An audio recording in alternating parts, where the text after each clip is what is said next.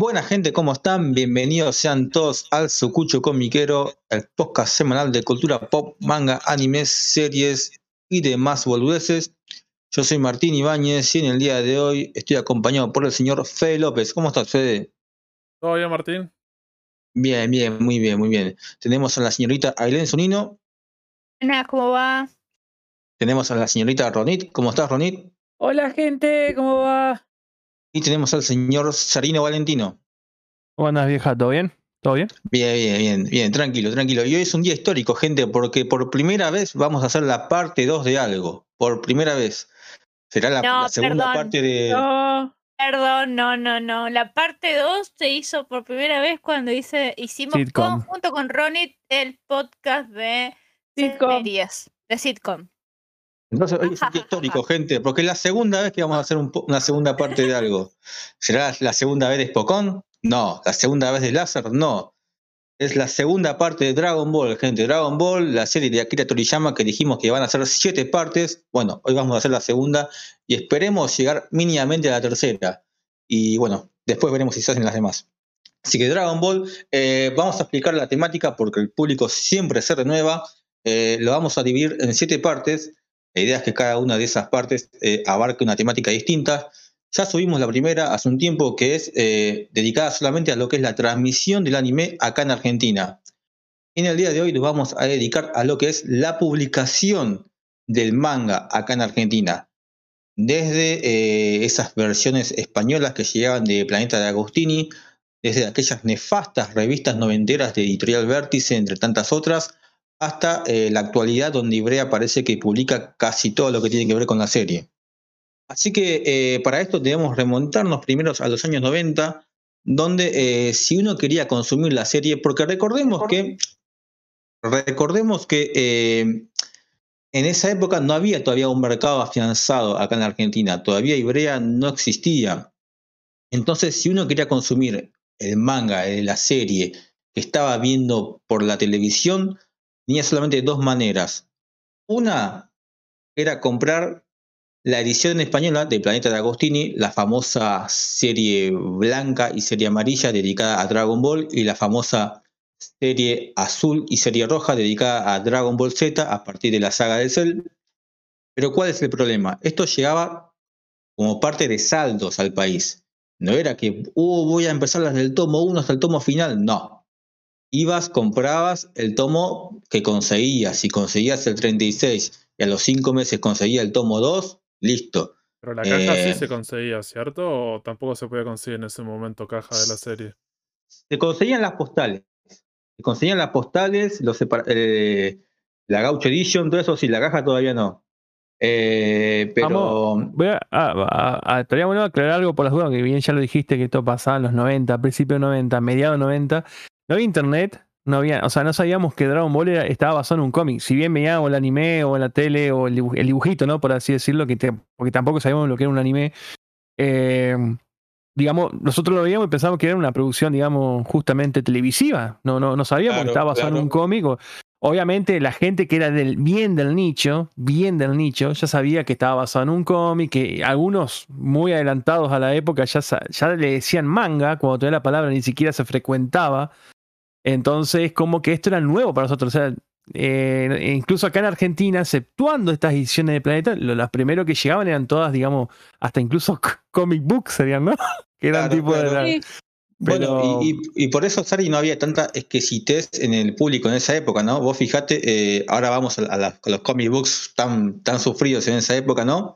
Pero vos fijate que eh, esos tomos de Planeta, que no eran de 200 páginas, que marcaban una, una diferencia de la serie de la etapa Dragon Ball y la etapa Z, no es como la que llegó acá más años después por Ibrea, que era toda una sola serie, y que eh, estaba espejado, estaba espejado. Y sin embargo, en esa época era lo que se podía conseguir. Eh, y también una diferencia muy importante, está bueno esto que dice Sarino, ¿no? De que no había internet, por, por ende, tomo que vos te comprases ya venía con spoiler asegurado, era sabido. Eh, también un dato importante es que eh, esta serie, eh, ay, me olvidé qué carajo iba a decir. Bueno, no importa, no importa. Eh, también otro dato im- importante de esta serie es que en España era un formato tan clásico que hoy con los tomos de 200 páginas todavía sigue existiendo este formato. Para Dragon Ball Super todavía está este formato de 50 páginas para aquellos que tienen esta colección clásica. Eh, y ya me acordé lo que iba a decir, ahí está. Eh, ¿Todo el mundo, toda Argentina, todo el país tenía acceso a este manga, a este formato? No. Lo más probable es que si eras un porteño, si vivías en Capital Federal, eh, si tenías alguna comiquería cerca, te fuese más fácil acceder a este material. Y si no, si eras del conurbano, por ahí algún puesto de diario, qué sé yo, conseguías algún que otro número. Ahora, en el interior, tengo entendido que no era tan fácil acceder a estos tomos. No sé si vos, Sarino o Fede pudieron acá, conseguirlo. acá en, en Paraná, en, la- en el que se conozca Paraná, la peatonal, hay en cada esquina unos puestos de diarios y revistas que son, digamos, como eh, casitas, ¿no? Digamos, por así decirlo. Y eran las más pijudas, ¿no? Las que tenían de todo. Vos ibas ahí y encontrabas todo. Y muy de vez en cuando encontraba estas ediciones de Planeta. O sea, es como que venía ya requecho del saldo de Buenos Claro. Aires. O sea, imagínate. No. Sí. O sea, Saldo se- de seguir la colección imposible. Seguir no, la olvídate. era. Yo estas Es más, recién las vi en el 2008 en Punta del Este. O mucho después, mucho. mucho después, mira, incluso mira, no conozco a nadie que en esa época, en esa época, hoy con internet, con los grupos de compra-venta ya es otra cosa, pero en esa época no conozco a nadie que haya completado la colección, ya sea de serie roja, serie azul, serie amarilla, serie blanca, no conozco a nadie. Después, bueno, hoy ves ya con la actualidad de los marketplaces, Mercado Libre, ya ves como por ejemplo Lea Caballero que tiene todas las colecciones de Dragon Ball, ¿no? Pero en esa época era era una aventura, era imposible. Que tampoco es que uno buscaba tener la colección completa, uno compraba porque era, era acceso a información. Como merch. Yo tengo tres. yo, Claro, tengo una, claro. yo tengo una de la serie roja. Se- que voy a decir es la que encontré. Voy a creo que había tres en ese momento. Y elegí una que cuando está peleando Ohan contra Cell y Cell está por explotar. Es como esos capítulos. Después tengo dos tancos que son de Majin Buu. Creo que es el 37 y el 38 que tengo, que es como una vergüenza como está traducido, editado, que es bastante Ah, pero los otros dos son tancos, son tancos de 200 páginas. Sí, que es con el diseño bastante Claro. choto. El primer Ah. No, diseño. Porque lo, lo que fue, fue eh, lo que pasó con la edición de Planeta es que eh, la, la empezó a sacarse la, la famosa serie blanca, que era el tanco clásico. Después no sé por qué, en qué saga, fue la primera, fue la serie roja, que fue que creo que a partir de la saga de Cell, o sea, después de Freezer, lo empezaron a editar Claro. en tomitos de 50 páginas. Es como que fue la, la, la saga de ahí, es como que tuvo la mayor audiencia y bueno, dijeron, bueno, vamos a editarlo más en un formato para que no compren lo viejo, eh, que arranquen con Dragon Ball Z, por así decirlo, en la parte de Cell. De, de Entonces hecho, fíjate, editaron- Sari, que de la serie roja dice con episodios inéditos en TV en cada etapa. Fíjate Eh, cómo sí, te lo yo- yo vendían. el que tengo dice, Ah. dice eso. Y aparte, Ah, entonces- tenía entendido que cuando terminaron de editar la serie blanca, dijeron, bueno, vamos a editarla en tanco de vuelta. Claro, después un la serie amarilla. La serie amarilla es la reedición de la serie blanca y la serie azul la reedición de la serie roja. O sea, serían el- lo mismo. Yo tengo el tomo 38 y el 39 en Tanco. Y lo que tiene, lo estaba viendo de cuándo es y es del 98 editado. Claro. Decir, Sí, la- cuando habla, cuando en el presente hay gente que compara el mercado español con el argentino porque en los dos países vive la, la cantidad, traten de pensar eso. 98 ya estaba siendo publicado, o sea, el, tro- el tomo 39, quiere decir que vos decís ese año o al otro año ya la terminaron de publicar en Tanco a Dragon Ball. Sí, eh, yo tenía entendido que en el año año- 95 fue que terminaron con la serie blanca, con la de la- los tomitos blancos. Bueno, el primer tomo de la serie roja arrancó en noviembre del 92. O sea, según acá internet y en los foros. En noviembre del año 92 en España. Acá llegó el manga como 15 años después, pero bueno, eh, otra historia, ¿no? Pero en esa época, y, y yo incluso compré un par de sueltos, ya cuando Dragon Ball era furor acá en el 99, 2000, con los famosos, en los famosos todo por dos pesos, los Mega Shop, que vendían cosas usadas, digamos, digamos, las revistas más que nada eran usadas o de saldo, muy de saldo. Yo compré muchas revistas de anime, bla, bla, bla. Y también habían de estas, que eran lo- lo- las ediciones de Planeta. Obviamente regaladas, pero bueno, eran todas las, las hojas dobladas. Te das cuenta que eran usadas o maltratadas, pero bueno. Siempre hay alguien que le da, hay alguien que le da un cariño. Y bueno, y Lea, sí, hay un video de Lea Caballero que él hace una reseña de todas las ediciones, que está buenísima, pero obviamente Lea también la ha, com- la ha completado de grande, porque esto, vos Claro. lo, com- lo querías en los 90 completar, era imposible. Era imposible, vieja, o sea, no olvidate de completar esto en los 90. Aparte no tenías tampoco, este, no sabías, dó- no tenías la información, no sabías dónde buscar, eh, tenías que averiguar y era, era como medio un boca en boca esto de tratar de conseguir saldos. de Claro, que no, no sabías cuándo salía, no sabías No cuándo existía- llegaba. no existía Mercado Libre. O sea, no existía Mercado Libre. internet, no tenías, no tenías una fuente de información que te diga, no, anda tal lado, tal otro, que tenés los salditos o tenés algunos, tenés que patear la calle e ir a buscar cosas. Estos tomos salieron el 38 en junio, no, en abril, y el otro salió en, ju- en junio. Eran como trimestral, todos tomos. Pero era como, en ese momento me parece la conclusión es que eso, que es como era merchandising de la serie que a vos te gustaba. Claro. Y vos lo Claro. comprabas, y me acuerdo en ese momento, vos decís, lo co- no sé cuándo lo habré comprado, pero más o menos en esa época, con todos los que eran fanáticos de Dragon Ball y, y la segunda hora y todo lo que sea, ¿cuánto éramos que comprábamos mangas? Aunque sea como para tener un merch. Nadie. Me acuerdo que se lo mostraba al resto que estaba haciendo la serie y lo miraba como si no les, cale- no les interesaba. Es más, había gente que por ahí prefería tener el juguete, el muñeco, a tener la versión papel. Eh, qué sé yo. Pero está bueno esto que, que recalcó Fe, ¿no? De la diferencia entre el mercado español y el argentino, que ya en los 90 en España se publicaba el manga de Dragon Ball, y por allá entre 2005 y 2006, cuando Ibrea larga la Láser Plus número 3, especial de Dragon Ball, Oberto dice en un apartado que eh, si ustedes esperaban que en este número anunciemos el manga de Dragon Ball, sepan que por el momento es imposible, que seguramente sea nuestra última deuda pendiente con el manga. Hoy por hoy publica todo Dragon Ball, ¿no? Pero eh, imagínate la diferencia de mercado que había en, ese entonces, eh, para, para evitar la comparación.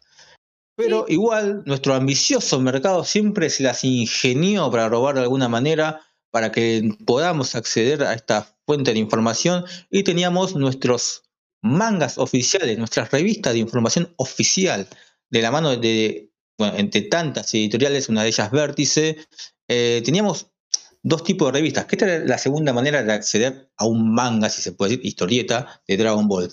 Teníamos por un lado las revistas de Vértice, que eran las revistas de información que el Magic Kill hacía publicidad, tanto de Dragon Ball como de Dragon Ball Z. Creo que, no sé si GT, acá no me vas a ver informar, si GT llegó a tener su revista oficial. Me parece que no. ¿Vos sabés que no? Creo que No, no. no. No, no, y lo garantizo, no porque yo, digamos, tengo muchas publicidades de esa época en VHS y todo eso, y nunca. Y viste que las publicidades siempre te taladraban los del Magic Key con, la, Claro. con esta edición, y de GT no hay nada. O sea, imagínate que no. Por la no, no, que tuvo en el Magic, que lo pasó dos veces y volvieron con Z, ¿no? Creo que sí, creo que ya estaban todos quemados la cabeza con Dragon Ball. Yo de GT lo que tengo de la- una revista de información que era de GT, que, que es española. Era con papel re Claro. bueno, con re buena calidad. La, no si- Kame. No, no, era una revista que era solo de GT y era como re- que, que tenía re buena calidad. En la hoja era como una locura. Ah, ah, mirá qué golazo. Pero bueno, eh, teníamos las revistas de Editorial Vértice, que eran revistas de información que eh, tenían segmentos, este, secciones de historieta, donde tenías los dibujos de, de Atilio Villán, el ídolo de, de Sarino Valentino, donde mezclaba lo- los dibujos de Atilio Villán con imágenes postas del anime. Lo cual, dale, Vértice, copate, hacer un favor a Atilio Millán y no le pongas imágenes del anime, porque recalcás lo peor que dibuja todavía. Eh, hacer un favor, Perdón, copate. Perdón, no, perdón, que la estaba despidiendo a Elena acá en el chat y no, no se va, estaba acá, así que perdón, Elena, leí mal, estoy, estoy re quemado, sí, sé para entender. Eh, y otra cosa eh, que quería decirte también, eh, no, no, no, no le voy a ver a Tilio, no le voy a ver La a Tilio, pero Martín, fíjate. eh, esa era de España. Bueno, esa es exactamente lo mismo que la. ¿Cómo era esta? Para que la tengo acá. Uh, esa revista oficial. es, de- es de como la manga siniestra. Sí, y, De- y de, es de de quién no- era justamente esa revista. Sari? El manga siniestra era de. mm, Este, de Reg, editorial Reg, o publicación de Reg, que nunca supimos. Eh, La que el editor era, Reg. es Chat- era Chatino, sí, sí, es Chatino. Hay, hay dos, dos nefastos. Ay, perdónenme, si el, el tipo me está escuchando, le decimos nefasto, pero en cariño. Hay, and- dos versiones. Por- por- decimos nefasto onda porque nuestro vocabulario es limitado nomás, pero. Sí, o sea, no, pero había-. Ya vamos a entrar en esas ediciones, pero bueno, uno era este Chatino y también estaba este mm, eh, el de ay, ¿cómo era el de Mayday? Eh, Fede, vos, Martín. Ah, Sacone, Sacone, algo acá así. No, me acuerdo. está. Eh, ya, ya lo tengo acá. Para que no- no- no sé, algo así, no me acuerdo. Ahí Ya va a salir. ya va a salir. Eh... Ah, mirá, no, no, pará, pará. Eh, Mayday. No, no, eh, tuvo un errorcito acá, no sé, es de Chatino también la saga futura, ¿eh? Pero sí, sí, pero Mayday no tenía su- sus historietas, ¿o sí? No, ¿sabes por qué me confundo? Porque Mayday Comics, eh, de Sicone, de Marcelo Sicone, eh, Mayday Comics eh, en la Anime y Manga Special, ya vamos a hacer un especial de revista y acá también vamos a hablar- de revista, pero eso es para Sí. próximos especiales. Estamos Eh. Sí, ya, se, ya lo voy a armar, ese lo voy a conducir yo. Pero el anime manga special, que era, digamos, el caballito de batalla, entre comillas, de Mayday Comics, era todo de Dragon Ball. Y en las notas las, decoraban con lo que eran las eh, eh, páginas o imágenes de las sagas futuras. Que ahora en un ratito vamos a decir que son las sagas futuras. Pero bueno, pensé que eran de. Mayday, pero no es de Chatino, de Reg. Así que deben, se deben haber sido la misma persona que cambian de nombre para ilegalizar sí. todo esto. Oh, pero bueno. olvídate. Blanquear algo. Pero el- Bueno. las ediciones Vértice, en una revista de información entre comillas oficial, pero se comprobó 20 años después que sí eran oficiales porque pagaban a la sí, gente sí, de Video Studio, toda la movida. Pero como en esa época los japoneses no le prestaban atención, eh, solamente firmaban y decían, bueno, hagan lo que quieran.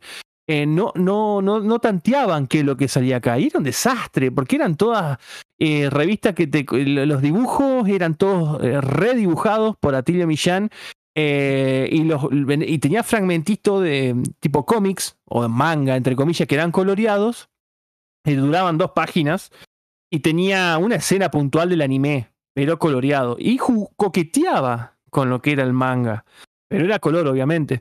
Claro. Este, y era también era nefasto, porque o sea, yo ya consumía, consumía lo que era Láser, Nuke, esas revistas, yo miraba esto y decía, loco, ¿esto qué es, boludo? Pará un poco. Media pila, Millán, media pila. Pero bueno, este, Además uno- tenías... Hay que decir una cosa, en los 90 era muy común, eh, no solamente en estas revistas de manga y anime, sino en muchas revistas, era muy común el tema de este, la ilegalidad, el robo de las imágenes y todo este tipo de cosas. Entonces, no le llama, es como que no llamaba tanto la atención, era un, un choreo más, era, Claro, claro. básicamente. Es que como que no le Eh, prestaba mucha no atención. revisaban portadas, no revisaban qué había adentro. No, Bueno, no, pero- nada. Yo a esto de las ediciones manga, por así decirlo, antes del manga oficial de Ibrea, las ediciones manga de, en Argentina las, siempre las, las catalogué como, o, va, o- o lo que sería cómic, formato cómic de Dragon Ball, siempre las, catalogué en tres categorías. Una que ya la dijimos, que es la versión formato manga de 50 páginas, que era la de, Planeta, ¿no? Después estaban las famosas revistitas de capítulos, con capítulos, pero que eran también eh, españolas, o en su caso la mexicana, que ahora la, vamos a nombrar. Y después estaban las bizarridades argentinas, como estas, las, las la, la saga, las sagas futuras, por ejemplo, o la manga sinestra. Otra que vale nombrarla. Eh, bueno, acá, eh, ¿quién es el que está mandando la foto? ¿Vos, Fede? Bueno, Fede Sí. está fruteando ya. Planeta la- ¿vamos a nombrar la revista Planeta Toon o? Planeta Toon era de información. Esa no tenía historieta. Era No, Planeta. Tour era de información solamente. Pero, Era otro tipo de choreo. Bueno, pero eh, si bien ya venía Editorial Vértice con esas revistitas que tenían fragmento cómic y también se repitió en Sailor Moon, en Caballero del Zodíaco, todas las revistas oficiales, Atilio Michan En- en hacía, digamos, también. sí, masacraba todo eso en, la- en las paginitas. agarraba. Sí, sí. Y eso fue en el 97, cuando se estrenó Dragon Ball acá en Argentina. Pero también en el 97, bien, un, un par de ojos ahí mirando, viendo la fama o la, o la oleada, la segunda oleada en el estape. Eh, que es este- esta persona es Chatino, de la editorial Reg. Eh, se larga a editar eh, la manga sinestra. ¿Qué es la manga sinestra? Bueno, la manga sinestra era una revistita de fácil 10 páginas, ¿no, Martín? Corregime, Un 10 poquito páginas. más, un- 20, de tener un poco más de fe a Bueno, Chatino, la- 20 no, la- la- las primeras eran de 10 páginas, 15 páginas, en donde eran un fragmento de las. Era todo el cómic del. Pero no era cómic, era el comic book o anime book, anime cómic, como se diga, eh, donde eran, eh, eran cuadros del, del anime con globitos, o sea, pasado a cómic. Eh, y todo recontra mal coloreado. La calidad de la hoja eran, eran nefasta. Y vos mirabas las imágenes, estaban todas media como corridas. El pícoro de rato era verde y de rato era violeta. No entendías nada, ¿viste? Pero bueno, era, era otra época. Eh, y, ah, y, y las tapas las hacía el querido eh, Sergio Humberto Bonasola, que si nos llegara a estar escuchando, le- le- le- quisiéramos Lo invitarlo algún día. sí. amamos. Un instinto. Sí, un adelantado, un adelantado. Me encanta que una de las tapas que la que yo tengo de las mangas siniestras en un episodio donde estaba Goku chiquito y de fondo un Goku Super Saiyan, año 97. O sea, ya nos metían Eh, spoiler sí. en la tapa, boludo. O sea, imagínate. Pero. Eh, y obviamente estas venían en las contratapas, las mangas siniestras, con unas, unos cómics, obviamente de buena sola, que eran, digamos, nada que ver de, Dragon Ball. Y en el medio estaba, digamos, el comicito, o sea, lo que era la revista era el comicito de, de ciertas ciertos fragmentos de Dragon Ball, ¿no? Lo más importante. Yo el que tengo justamente es el de Piccolo viejo, Piccolo padre, siendo atravesado por Goku, todo, todo recoloreado, todo así, pero bueno, es una linda joyita eh, perdida. Y después, eso es el 97. En el año 98 se, va, se edita en México, que llegó acá, que es otro formato también. Me confundo de mouse, para acá. Que es esto, mirá, esto lo editó el grupo, grupo editorial Vid. No sé si alguna la conoce. Sí, Eh, eh, sí, los México. 90 fue súper Y yo tengo. Es la que conseguí de Sailor Moon. Eh, fue el primer manga occidental que salió en México. El primer manga que salió en sentido oriental, o sea, en sentido japonés. Y de cómic Bueno, ah. tenía un montón. Sí, eh, Editorial Beat tenía mucho de cómic. Todo el mercado, no sé, El- estaban las revistas de Spawn en su momento con calidad zarpada, había un montón de Sí, la década de los 90. Sí. Sí. que Una de las cosas que an- antes de cosas, antes de lo que salía de perfil y todo eso, era esa, una de esas editoriales era Vid que traía, exportaba este ma- eh, cómics. Aparte agarraba la licencia latinoamericana. Así fue como Sailor Moon salió por primera vez en varias, va, Sailor Moon y sé que varias, varios mangas más salieron así, de, ese- de ese formato medio bizarro. Esta es una categoría de, de lo, lo que yo digo antes del manga oficial que llegó a Argentina, en donde se editaba el manga eh, oficial, porque tiene, tiene el copyright y todo el detalle, pero hasta por donde le mires, en lo que es la revista barra tomo. No es un tomo, pues es una revista. Viene, ¿cómo se dice con los, con los ganchitos? Viene con-. Claro, con las grapas, bueno. Eh, yo tengo una que es la número 2, editada en el año 98.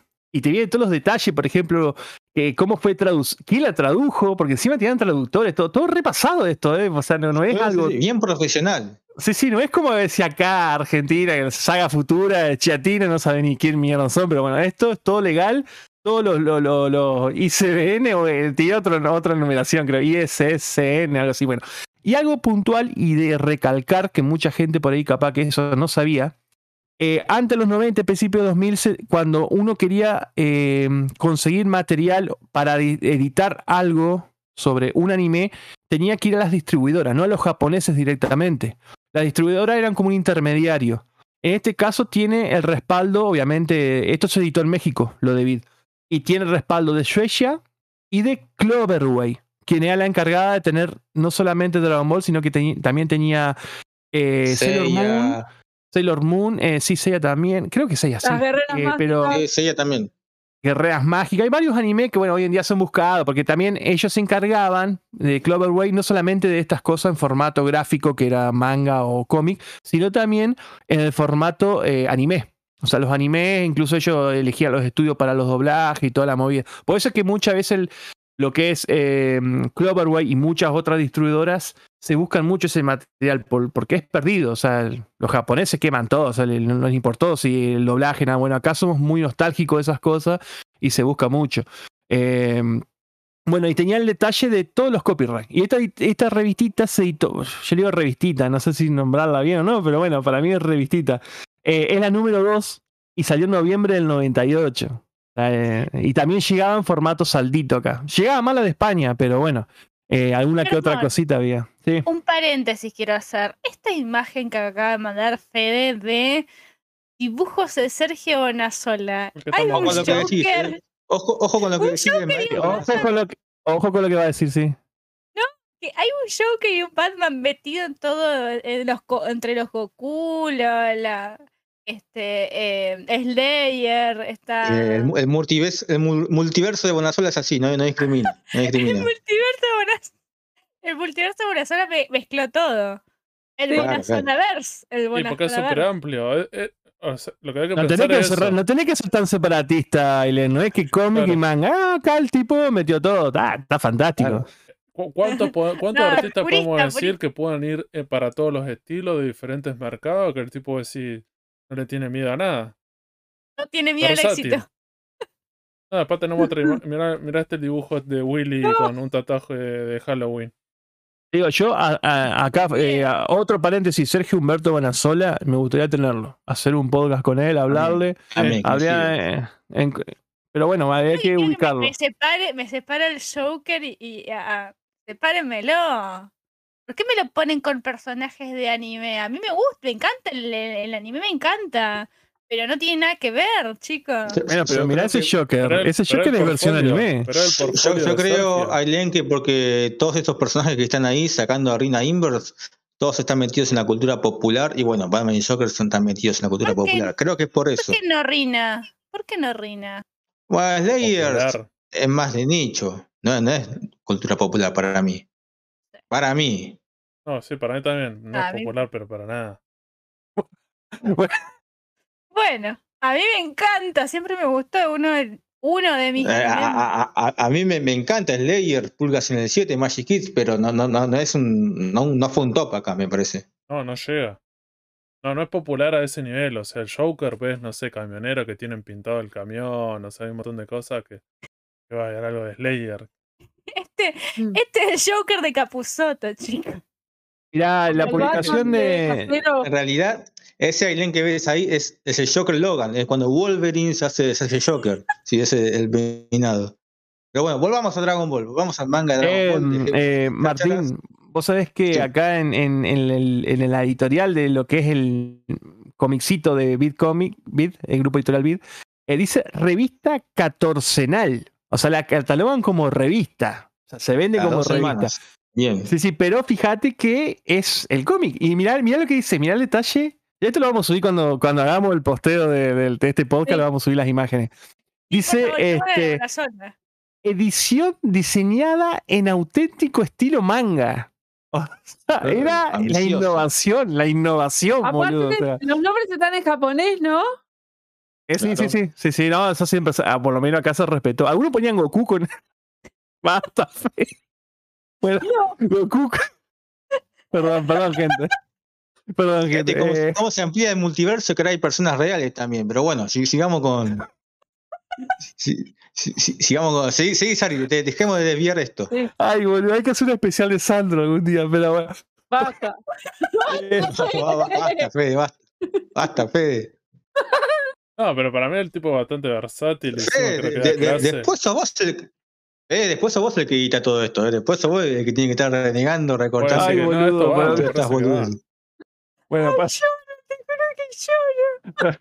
Bueno, eh, eh, volviendo al tema de los, los nombres en, en los cómics, en revistitas acá antes del oficial, era, por ejemplo, había unas leves variaciones, ¿no? Por ejemplo, al Krillin a veces le ponían Kulilin o Claro. o Piccolo era Piccolo con dos L, a veces con dos O, no, o dos C le mandaba, o con K, a veces algunos con K. Eh, Goku llevaba H al final, uno nunca sabía, Sí. ¿viste? Así que esos eran la- la- la- la- los primeros a fines de los 90. Y en Argentina, no solamente em, eh, como era la manga siniestra, sino que también estaba y de la misma persona, ya en el, en el, en el multiverso de Dragon Ball Z, en el fenómeno de Dragon Ball Z, nuestras queridas y famosas sagas futuras. Las sagas 100%, futuras. 100% nacional y popular, papá. Coloreadas acordás de una manera. Sí, eso iba a decir. Full color, La Nación, Ibrea, no, no, esto fue la primera full color de Dragon Ball, papá, la primer- el primer manga oficial full color, con esos colores que respetan a full el anime. ¿Te acordás lo que era eso, Sari? Sí, vieja, mirá, el circulito rojo con un, un amarillo furioso adentro que dice solo 2,90 dólares. O sea, imagínate, peso menemista 1 a 1, 2,90. No, ya estaba, en el 2000 que yo estaba de la ruda, pero bueno, pues vino todo, todo lo que ya sabemos, ¿no? Y una estrella amarilla dice para coleccionar, papá. Y abajo dice la Eh. saga que aún no has visto por TV. Majin Buu. Esta estaba Eh. enfocada, todo Saga Futura estaba enfocado a eh, la saga de Majin Buu, la, la O segunda sea, generación. todo. Sí, en no, realidad no. Nunca la llegué a completar igual la saga de Majin Buu, pero bueno, eh, fue, fue un proyecto muy, tengo muy, tres. muy lindo y ambicioso. Yo ¿Cuántos- tengo tres, pero como. Yo, do- yo tengo tres 2.90. revistitas de estas. 2,90, sí. Hay una publicación en Mercado Libre que lamentablemente está pausada, que hay un señor que vende esta revista Saga Futura número 4 y otras revistas más de información a 200 mil pesos. Bueno, bueno. Ah. No, pero era falta. Ahí se prendió la nostalgia. Eh, bueno, pero bueno. Eh, 200 mil. Pero- Pues se va volviendo al tema caja, este. si viene con caja contenedora, te- justificar los 200 mil pesos, si no, no. 200 mil pesos en el cuadro. eso. Volviendo al tema este de las revistas, eh, vale aclarar que eran 100% coloreadas, o sea, todo de, de, digamos, buena. Se ven coloreadas noventero, pero ya estaba editada en el 99-2000. Eh, salía, a ver, corregime Martín, creo que era un capítulo del manga, era una revistita. Cada capitulito, creo que habían sido 20, 30 páginas. Eh, o No sea, lo que si era un. a ser uno o dos capítulos. La cuestión es que por esta, esta manera de. Porque si los capítulos no estaban enteros.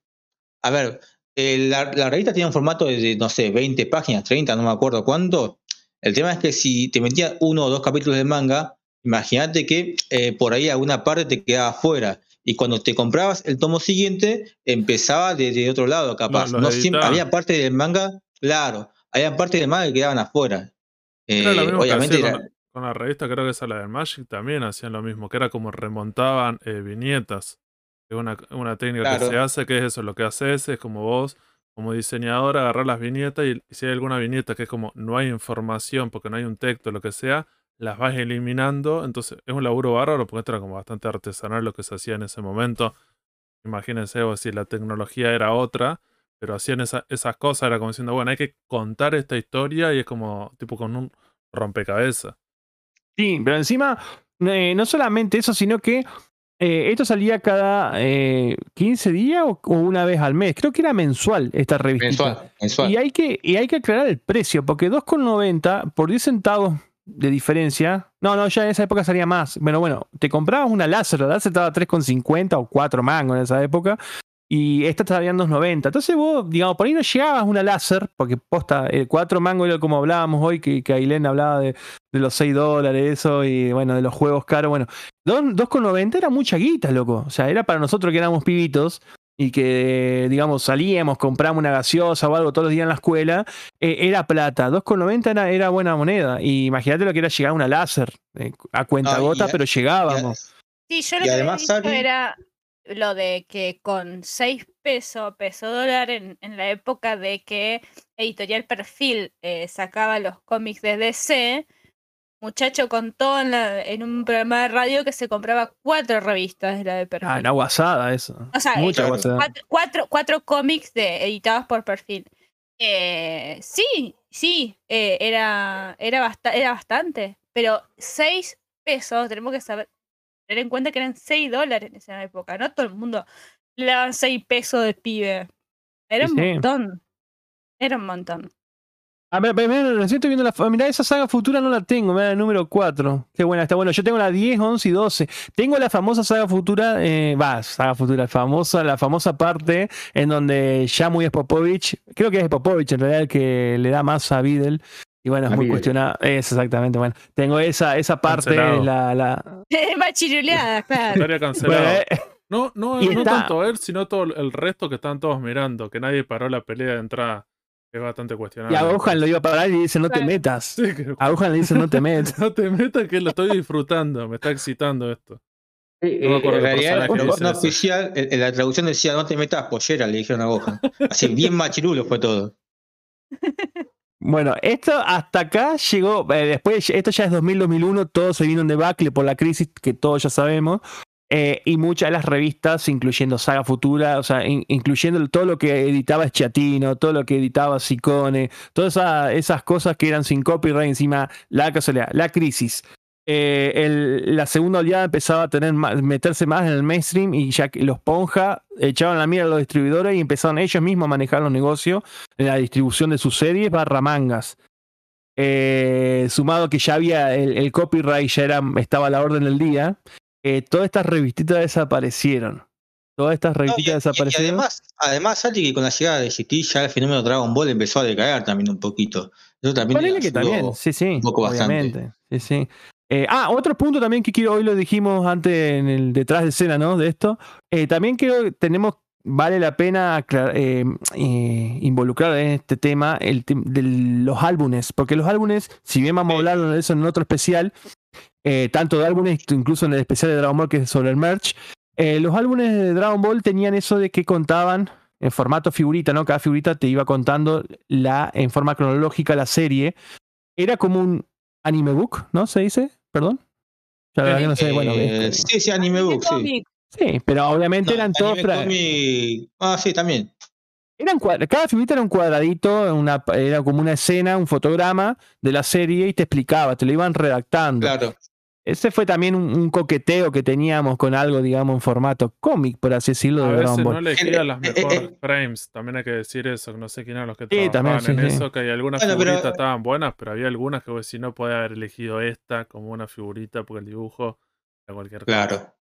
Pero era lindo que no era el, el álbum clásico, que la figurita, la imagen y nada más, sin ningún contexto de fondo. Eso estaba bueno porque de alguna manera te iba relatando la historia. Que Sí, bueno, sí. eh, Tipo novela terminó gráfica. ¿viste? Que cada figurita abajo Claro, tenía un claro. recuadrito, te iban contando la historia, así que. claro, y que además Yo tenía la de que eh, no sé cuál era de Dragon Ball Z, pero la que tenía lo- los bordecitos eh, fluorescentes naranja. ¿Cuál era? Esa, esa el álbum 5. Esa tenía yo. El de Majin Buu. que. El de Majin Buu, eh, sí, sí. el único que no completé, No- me faltaron No sé si es esa o el 4, que- porque hay uno que era naranja y otro que era rojito. Entonces, No, me- la naranja, la naranja que esa que era fluorescente. No sé si era de Majin Buu, me parece que era de Freezer. es Cell o Freezer. Pero bueno, eh, yo tengo lo que- Después me tengo que fijar. La diferencia pasaba que hasta el, hasta el de Freezer, inclusive, que era el 2, eh, cada figurita al lado tenía el recuadro donde te contaba lo que pasaba en esa figurita específicamente. A partir del álbum 3, que ya abarca la saga de Cell, eran las figuritas y había un texto largo narrándote lo que pasaba en cada una de esas secuencias. Eh, fue Sí, bueno, y- una y- y modalidad te- narrativa distinta. Y te anotaban, por ejemplo, poner un ejemplo, eh, figuritas 10, 11 y, y 10, guion 11, guion 12, poner hasta la 15. Toda esa secuencia de figuritas te- y tenía toda una redacción, como que te redactaban toda esa secuencia. Eso también fue Claro. usado en otros álbumes, el de los supercampeones, el de los Caballeros Zodíacos, Sailor Moon me imagino que también, porque eran todo lo mismo. Sí, sí. Eh, Ranma un medio también. O sea que todo eso eran, eran todas de Ultrafigus, ¿viste? Así que bueno, eran todo lo mismo. Eh, pero bueno, eso fue hasta principio del 2000, todo, lo- todo de un registro medio, creo que fue completo de todas las los formatos que de los posibles cómics eh, del manga de, de- de Dragon Ball, ¿no? Formato cómics. Así que bueno, y llegan los famosos 2000 y obviamente todo ya estaba, eh, digamos, explotado. Mm. Sí, eh, fal- faltó decir que eh, Editorial Vértice, eh, para algunas películas, me acuerdo la de Tarles y la de. La de Tarles salió en el cine, pero la siguiente. la- todas, la- la- Para la todos los segunda de VHS. Cooler. No, no, pero además la de Cooler, la segunda, sacó dos revistas fuera de lo que era la colección de revista oficial y la colección de VHS, dos revistas separadas aparte, como cómic oficial, de el anime cómic de esas dos, dos, dos películas específicamente, la de Tarles y la de Metal Cooler. Ya te imaginarás que esos anime cómic eran 50% dibujo de Atilio Millán, 50% imágenes originales de la película. Pero era eh, solamente historieta, ningún juego, viste que tenía juegos las revistas en esa época, ningún juego, ninguna ficha de personaje, ningún póster, nada por el No estilo. Ah, Eh, correos. Claro, ra- rarísimo lo de la, la elección de la de Metal Cooler porque no, no era una película más, a mí me gusta, pero a diferencia de la de Tarles que pasó en el cine, esa no tenía nada que la, que la destaque. Pero bueno, eh, finalmente llega un día, el año 2008. Bueno, Sarino, yo- yo eh, ya sabe para dónde vamos. ¿Querés decir algo más de la, otra época o vamos, vamos a lo fuerte?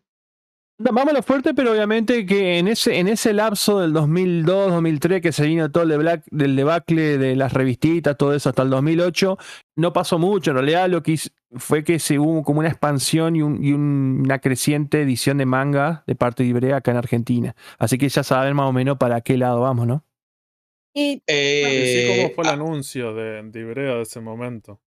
Claro, convengamos que mucha gente ya le venía pidiendo Dragon Ball Hebrea durante mucho tiempo y obviamente se hizo uh, la figurita de Ten Shin Han, era mi, mi- mi guerrero Z preferido. Y mm, Esa eran transparentes. Se, se- holograma, era el holograma, ¿te acordás? No, habían Y- transparentes que iban en el medio y, tipo eh, brilla- póster. bri- pero bueno. brillaba en la oscuridad, eso brillaba en la oscuridad. esa, esa figurita de Ten Shin Han, ahí le apaga la luz, apaga todo, apagándonos a nosotros y brilla. Em, bueno, sigamos. Eh, finalmente, eh, obviamente le costó mucho trabajo a Ibrea traer la, la licencia. porque 10 años le costó. eh, Estuvieron desde sí. que, desde que, si- desde si- que abrieron la si editorial. fuese, si fuese por Roberto Gómez Sanz, Javi, desde ya que le hubiesen traído a lo primero de todo, cuando ellos podían. En Mejor, igual por un lado. revistita de 100 páginas hubiese- hubiésemos Me- tenido esa si te pones a pensar, mejor. Mejor. Si no íbamos a tener revistas de 100 páginas espejadas, mejor. Eh, finalmente se dio en el año 2008 cuando llega eh, el manga de Dragon Ball a la Argentina. Eh, me acuerdo, es más, cuando llega, yo tengo acá mi, mi comiquería de Brazategui, Pochos, Pochos Comic Store, pero que en esa época, diferencia capital con urbano, eh, los tomos llegaban una semana después. Eh, entonces yo cuando me enteré que salía Dragon Ball, se lo reservé a Camelot para ir ese mismo día eh, a buscarlo. El, el tomo 1, re contento. Imagínate que, a ver, vos ves hoy la edición clásica de Ibrea con todo lo que publica ahora, decís, che, qué edición más obsoleta. Pero en esa época, tener el tomito de Dragon Ball, 200 páginas, eh, sentido de, de lectura, de lectura japonés, era hermoso, con todas las, las portadas de los capítulos atrás de todo, era, era algo muy Y lindo. aún sigue siendo una, una edición bastante linda. Lo digo porque mi sobrino es un kamikaze y la quiere. Sí, sí, sí, ver, eh, para lo que era la época, para lo que era la época, que te- ese, ese era el formato, digamos, estándar, sin sobrecubierta y los claro. tomos, los tancos clásicos. Y que nos editaran eso, eh, que era, incluso era 100% legal, porque Oberto, y lo más fiel que había, porque Oberto lo quiso editar así, siempre editó así, digamos, trató de hacerlo lo más fiel posible, y le salió porque lo hizo.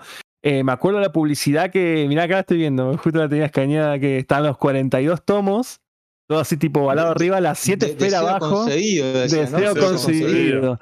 Dice, finalmente Sí. el manga completo de Akira Toriyama en edición argentina, 42 tomos mensuales, desde noviembre en Y- todos los kioscos. Y creo que hasta esa época era el manga más largo que publicaba Ibrea. Creo, eh, no, no, no estoy seguro. Eh, No, no, sé si Bleach, no sé si Bleach, pero Ranma, No, Bleach vino un poquito después. Ranma lo empezó en el 97 y tiene 50. Pero Bueno, en- yo me en compré su- esa en su edición, en realidad es más corto. Claro, en, en su edición sí, pero a lo que me refería es cantidad de tomos originales en Japón. Ah, En, ese, en esa época, eh, Dra- Dragon Ball con 42 tomos era la más larga. Bleach se publicaría un poquito después, y bueno, ya Bleach sí. Pero Vagabond, vamos, quedó sí. inconclusa. No, bueno, eran 37 y abiertos. tiene 37 y está abierta. Claro. bueno, el- el, Eh, primer número de la- de- del tomo de Dragon Ball encima fue una edición así, no, no, no, no digamos, no existir sobrecubierta, ni siquiera habían regalos en esa época, no, no venían, eh, ¿cómo es? Eh, s- señaladores, nada de eso. Vino No, con una esfera, una o sea, esfera. Una una esfera, esfera claro. de cartón en donde te venía unos troquel que vos calzabas el tomo ahí. Yo se lo compré. lo- me acuerdo que yo fui a la revistería acá porque no había comiquería en esa época acá todavía. Y fui al kiosco de diario de revista en, la peatonal y lo vi enorme. O sea, yo lo vi, era gigante la esfera de dragón con el tomo en el medio y dije, no, da- quiero eso, quiero ese que está ahí colgado. Ese es el que lo vi a dos cuadras más o menos. Y me lo traje, ya me tengo el cartoncito acá. Ahora que me acuerdo, yo se la reservé con tiempo a Camelot y el mezquino de Gerardo me lo dio sin, sin esfera, ¿eh? Mirá vos. Mirá vos lo que, me, lo que me vengo a enterar. Otra víctima de los porteños. Sí, sí, sí, sí, sí. Cómo me vieron, me vieron cada cara de pichón. Y también Eh, Otro Dragon pichón de Ball los tuvo cajita por Ibrea. Tuvo Sí, sí, sí. Tuvo su cajita. Eh, acá tengo entendido que solamente Fede y Sarino tienen esa colección completa. ¿Qué pueden decir ustedes, destacar esta edición de Ibrea? Ah, fiel, 100%. Aparte, lo- los, capi- los capi- tiene capitulitos extra, que son, por ejemplo, creo que el de la saga. El de la saga uy, estoy re quemado. Saga, saga futura iba a decir. No, eh, por ejemplo, el capítulo de Trunks, ese le viene, Claro. está incluido dentro de, de- Y creo que. No, el de Bardock vino después en Jaco, creo que está. Bardo, lo del episodio de Bardock vino después. Ese es, el, ese es. Minus, claro. Ese es el Minus, que vino con Pero el tomo no, de Jaco. La edición es fantástica. Incluso eh, yo me quedo mil veces con esta edición porque respetaron incluso hasta la- las portadas. Viste que hoy en día le ve un pibe la portada y dice, pero mira lo que es esto, todo el fondo blanco, un recuadro, Dragon Ball escrito con un fondo naranja arriba. Pero así era el, el formato. Incluso yo hubiera querido como el de Planeta que sea Dragon Ball en azul. ¿Viste el Dragon Ball clásico que decía en azul? Acá no, acá el Dragon Ball es el dragón Shenron, digamos, Shenlong o Shenron, bueno, eh, eh, eh, ju- jugueteando entre toda la palabra que dice Dragon Ball. Eh, no es malo, yo hubiera querido más el de, como el de Planeta. Es más lindo el Dragon Ball en azul. Pero bueno, esos son gustos. Pero después la edición es fantástica. Obviamente, hoy en día con la sobrecubierta y esos chiches hermosos del detalle, el- viste la calidad de la sobrecubierta, estaría bueno tener una sobrecubiertita en Dragon Ball. La verdad que estaría bueno.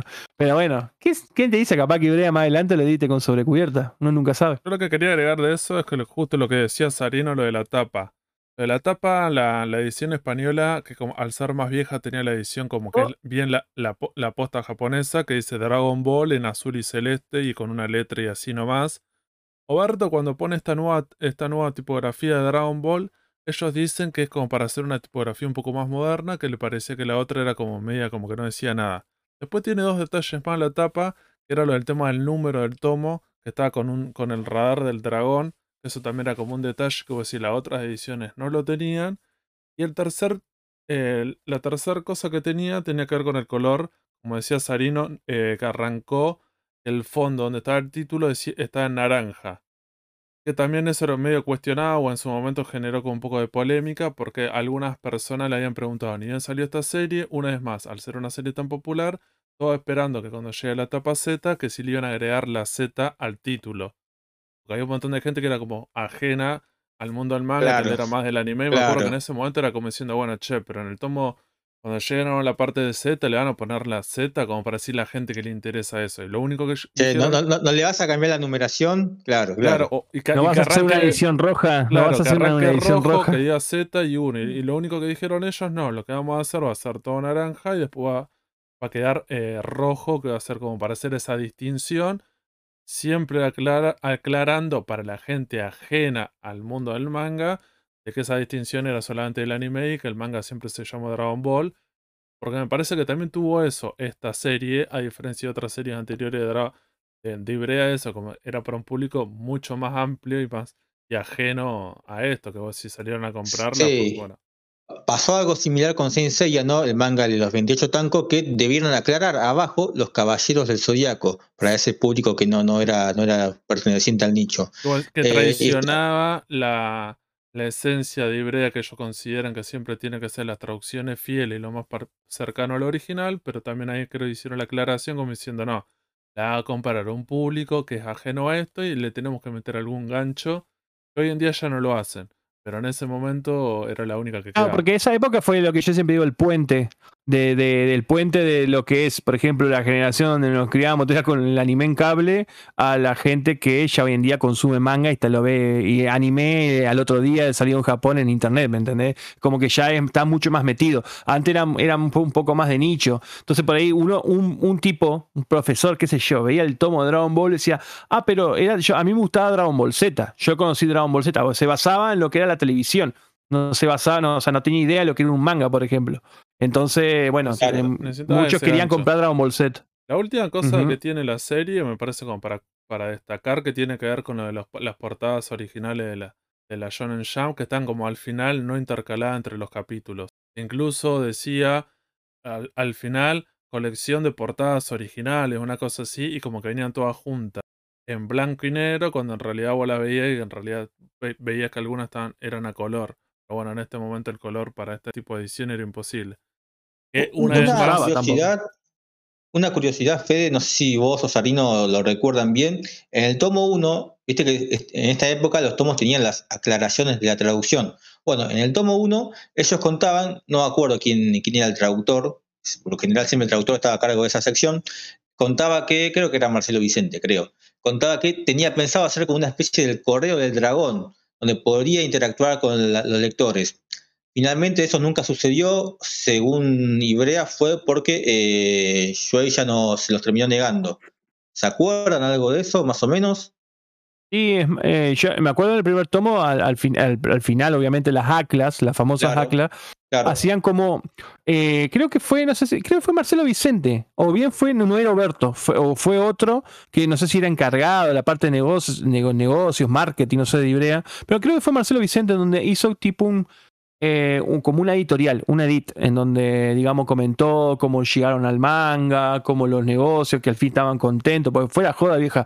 Tardaron, eh, pegó acá el 97, dos- más de 10 años en que se editara el manga acá, ¿me entendés? Y de una forma correcta, como debe ser, digamos, mensual, sin esperar saldos requecho de, España.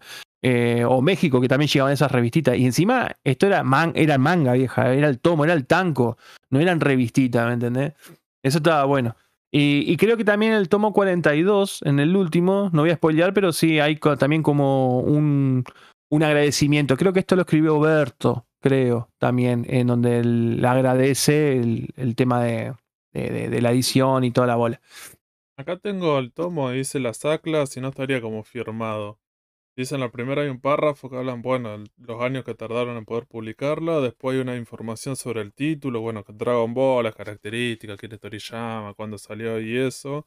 Lo que dicen Creo que este- eso lo sacaron después. Sí. Tendría que revisar la reedición. Por lo general en las reediciones estas cosas las terminan sacando. Sí. Ah, Bueno, el, el problema es que muchas de las series, las más populares, eh, con suerte tienen nuevas ediciones, pero si llegan a hacer reediciones, por lo general esto lo sacan porque termina quedando un poco obsoleto. Como por ejemplo acá habla sobre eh, el autor, o sea, el traductor dice que te invita al... Los invito a que manden mails, cartas, mensajes de texto, lo que quieran a la editorial con todas las preguntas o dudas porque eh, vamos a tener un montón de tomos que son 42 como para hacer esta aclaración en la traducción. Después lo de la nube voladora, el báculo sagrado y la mar en coche. Van, ca- acá lo que van a plantear una vez más. Todavía mucha influencia del anime, la traducción mexicana y como diciendo, bueno, va a respetar los nombres originales. Y hay todo como la, segunda página de estas traducciones, de estas aclaraciones, que es eso. Tratar de hacer como una marca bastante importante el tema de los nombres originales y respetarlo, que como había dicho Martín, es lo mismo que le pasó con la edición de manga de Caballeros del Zodiaco. ¿Qué hacemos con los nombres? ¿Respetamos los nombres originales o los nombres populares por el anime, que era lo que realmente conocía y era lo más popular? Claro, claro. Eh, esta edición actualmente, hoy en día, si la querés empezar, y estás bastante jugado porque tiene una gran cantidad de tomos agotados. Eh, de hecho, bueno, Sarino la comentó sobre la hora, me acuerdo que me comentó una vez que la bastante sufriendo. jugado. Eh, ¿por qué se da esto? Porque obviamente Ibrea es una empresa que hoy por hoy tiene que hacer circular la edición actual, la más nueva obviamente es la full color. Pero bueno, ya vamos a ir por ese lado. Eh, llega el año 2017 y Ibrea, eh, en simultáneo con Japón, lanza Dragon Ball Super, el polémico Dragon Ball Super, Eh, con una periodicidad inicialmente bimestral, si no me equivoco, y después, a medida que fue eh, acercándose a la edición japonesa, bueno, la periodicidad fue comenzando a ser cada vez más, más errática. ¿Qué características tenía esta edición? Que al igual que la, la edición clásica de Ibrea de la serie clásica de Dragon Ball, tenía esa franja arriba que no pertenecía a la, a la edición japonesa, sino que era un sello distintivo que le dio Ibrea a su edición. Acá tiene una franja verde, un verde un toque Celeste. azulado. Sí, un verde, un toque celeste raro. Turquesa. Eh, sí, sí, no sé, medio, medio mutante ese verde. Eh, con sobrecubierta, ahora sí con sobrecubierta la, la edición, eh, con una portada alternativa en el tomo número 5, que no sé si la, la edición clásica no tuvo, ¿no? Portada alternativa, no era necesario. No, no, no. En No. ese momento estaban Eh, la- eran eh, en esa época, el- no había ningún tipo En esa de... época el público no era exigente, no, No. era Creo un, público bueno. Lo único, lo único, el otro detalle que me olvidé de decir, el tema del lomo, que me parece que fue como un acierto que se formaba el dibujo en los 42 Ah, Sí, tomos. y no hubo errores tampoco en eso. Eso quedó bien, que no era tan, voy a decir, para ese momento no había tantas ediciones de eso. no ahora no recuerdo si hay alguna que forme todo un dibujo. Que en las ediciones No. japonesas, al ser Dragon Ball tan popular, hay una edición que sí tiene ese dibujo, pero el Tamco, uno de los más clásicos, no lo tiene. Y los españoles, cuando la editan a fines de los 90, eh, solamente es un texto que dice Akira Toriyama, Dragon Ball y el número, solamente en el, Sí. en el lomo. blanco y negro y el logo de, de Planeta. Y bueno, si para ese momento también fue un golazo que con Dragon Ball Super lo van a continuar. En el lomo también hay un dibujo que como que todos los personajes, una versión como que van corriendo hacia la izquierda, que me parece que también está bueno y era, era un golazo. Otro detalle Está bueno que también. respetó eso. Sí, Otro detalle también es que, el- que yo lo compré en un evento anime, eh, se lo compré a Seba, un evento acá de, de- Paraná, en un evento donde tenía un stand él, eh, y lo compré, digamos, así pelado el tomo, ¿no? Pero sé que se editó el tomo 1 eh, en los kioscos de revista, creo que todavía llegaba, eh, y se editó también con una esfera de cartón, tal Sí. cual como en, en la edición vieja, de, Dra- o sea, la de Dragon Ball clásica, ¿no? Eh, pero bueno, este, eh, no sé si todo tener. Yo la de esfera de Super me gustaría tenerla, no, no la tengo, pero bueno. Igual, eh, la de Super, la Super, yo no compro el manga, compré el tomo 1 nomás y no me llamó, no, el anime lo vi, tampoco me llamó tanto, pero bueno. Otro dato interesante es que la tienen muy al día. O sea, el tomo 18 sale la semana que viene y acaban por el No, tomo el, 16. el- no, el tomo 18 ya salió en Japón y acá la semana que viene sale el tomo 17 en Argentina. Sí, sí, o sea, van contra eh, un tomo atrasado, lo cual es tipo Sí, sí, lo cual es un montón, es re Sí. bien, re bien. muy bien. Eh, en una época era inimaginable eso. Así que por ese lado, buenísimo. Eh, como dije antes, esta edición contó con una portada alternativa del tomo número 5 en la nefasta saga de, de Samas, de Samasu. Además, Eh, qué asco. ¿Cuál Sí, tapa horrible, te horrible. gustó más? ¿Cómo? ¿Qué tapa te gustó más? ¿La original o la alternativa con Trunks? La- toda con negro. Trunks. ¿Te acordás, lo- ¿Te acordás lo que conté que eh, cuando salió Dragon Ball le pedí a Gerardo que me lo reserve? Bueno, sale la portada alternativa, voy ese mismo día a la revistería, dame la portada alternativa. Eh, y me la llevé. Eh, sí, hice eso. Me- me- esa me, me encantó, me encantó. Era negra, era negra, o sea, si la ves, no, no pega con nada con las demás portadas. Por suerte, el lomo sigue siendo el mismo color de las demás. Así que en ese lado no, no interfiere. Eso si fue vos muy tener- criticado. Mucha gente se quejó de eso. pero si vos querés tener tu colección linda, que, que solamente la tenés para ver los tomos y nada más, sigue quedando bien por ese lado. Yo me eh, compré las dos. Por eso. Yo me compré los dos tomos, eh, lo- las dos portadas y las pegué con, con plasticola y le hice reversibles, como lo llaman aquí. Esa, papá, como debe No, ser. mentira. Como debe ser. bien, loco, bien fanático. era. Un enfermo era yo, ¿no? Eh, bueno, ¿qué otra característica tiene esta, esta, este manga de Dragon Ball, Dragon Ball Super? Que eh, a diferencia del manga clásico, tiene muchas diferencias con el anime, demasiadas. Tengamos en cuenta que Dragon Ball Super, el manga surge después de la versión animada, por lo cual inicialmente arranca como para hacerle publicidad al anime. Era un producto para publicitar el anime, nada más que eso y que eh, tiene lo que sería la versión de Toyotaro, a diferencia de que el anime cuenta con la versión de Toei de los de respetar lo que dice Toriyama, ¿no? Eh, esto hace que la saga de Samas tenga sea más coherente que el anime en cuanto a los niveles de poder, sigue siendo la peor saga de todo Dragon Ball para mi gusto, pero tenga, sea más coherente. La saga del torneo del poder sea totalmente diferente, hagan en cuenta que está viendo un torneo diferente por todos los aspectos, y después tenés las sagas exclusivas hasta el momento del manga de la saga de Moro y la saga de Granola. Eso sería la edición de Dragon Ball Super. ¿Qué sucede después? Año 2019, cuando ya parecía que Ibrea no podía seguir robando con más Dragon Ball, eh, lanza el anime cómic de Broly, lo cual fue realmente muy criticado en su momento por, por el fandom diciendo, che, loco, esto es un choreo, para esto me compro el DVD, el Blu-ray de la película, está muy caro, es un ladrillo, Pero porque era, tiene el tamaño de un formato tanco. Lindo. pero era un ítem de colección que solamente en ese momento estaban las ediciones yankee o española. Y si vos te gustaba Dragon Ball, como en algún momento, como que. Yo me acuerdo que como te da como ganas de tenerlo. Después cuando salió no me compré ninguno, me pareció un choreo. Yo, lo bueno, me pasó lo entonces- mismo, Fede. yo lo regalé a mi sobrino Broly, está muy bueno. No, porque era un ítem. Era vos veías videos, fotos y me parecía que era como recopado. Después cuando salió y lo ves y vos decís, no. Porque no, porque tal vez cuando ver. si eras más chico, tal vez lo hubiese caído, pero en este Todos momento. decían, todos decían que digamos que habían que justamente habían sacado la de Broly. Eso es una de las pocas cosas que sé eh, eh, en esto de lo que es el manga de Dragon Ball. Eh, básicamente porque Oberto es fanático de Dragon Ball, entonces también eh, le interesa, él tiene mucho de esto, que algo que a él le gusta o le interesa o que es por ahí más fan, lo saca igual, más allá de que si no venda también. Y eso le fue bien si tuvo reedición. Ah, Sí, sí. bueno. Bueno, tuvo pero, pero, pero no sé si, si será tan fanático, porque eso es algo que yo le cuestioné muchas veces a Ibrea, de por qué solamente Super eh, Broly y la de Freezer, eh, la Golden, y no la- las clásicas, como por ejemplo la película de Tapión. Por lo O que la de. Por el presente. No, por Y lo bueno, que tenía pero- entendido que una parte dijeron hay cosas que no pueden licenciarlas porque vencieron los derechos y otras porque no pueden, no tienen acceso al material.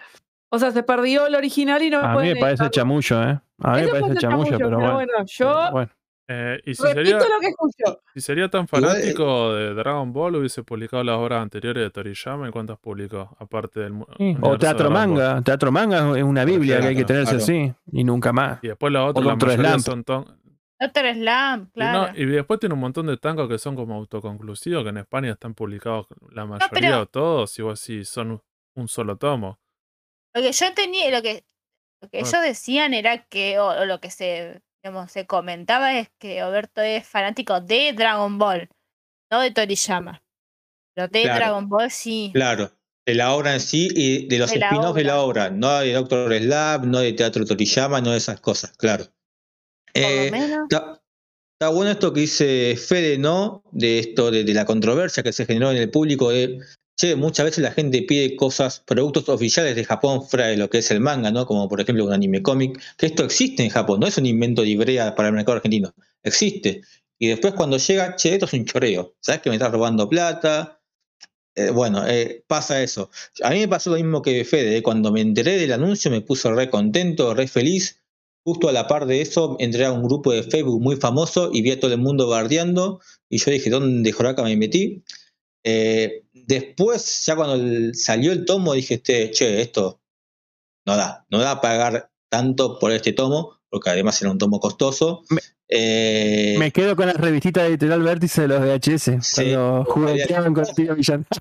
Me ojo, quedo si con los dibujos de una sola. Si un día alguien me lo regala el tomo, re contento, el más feliz, pero yo no gasto un mango eh, en esos tomos.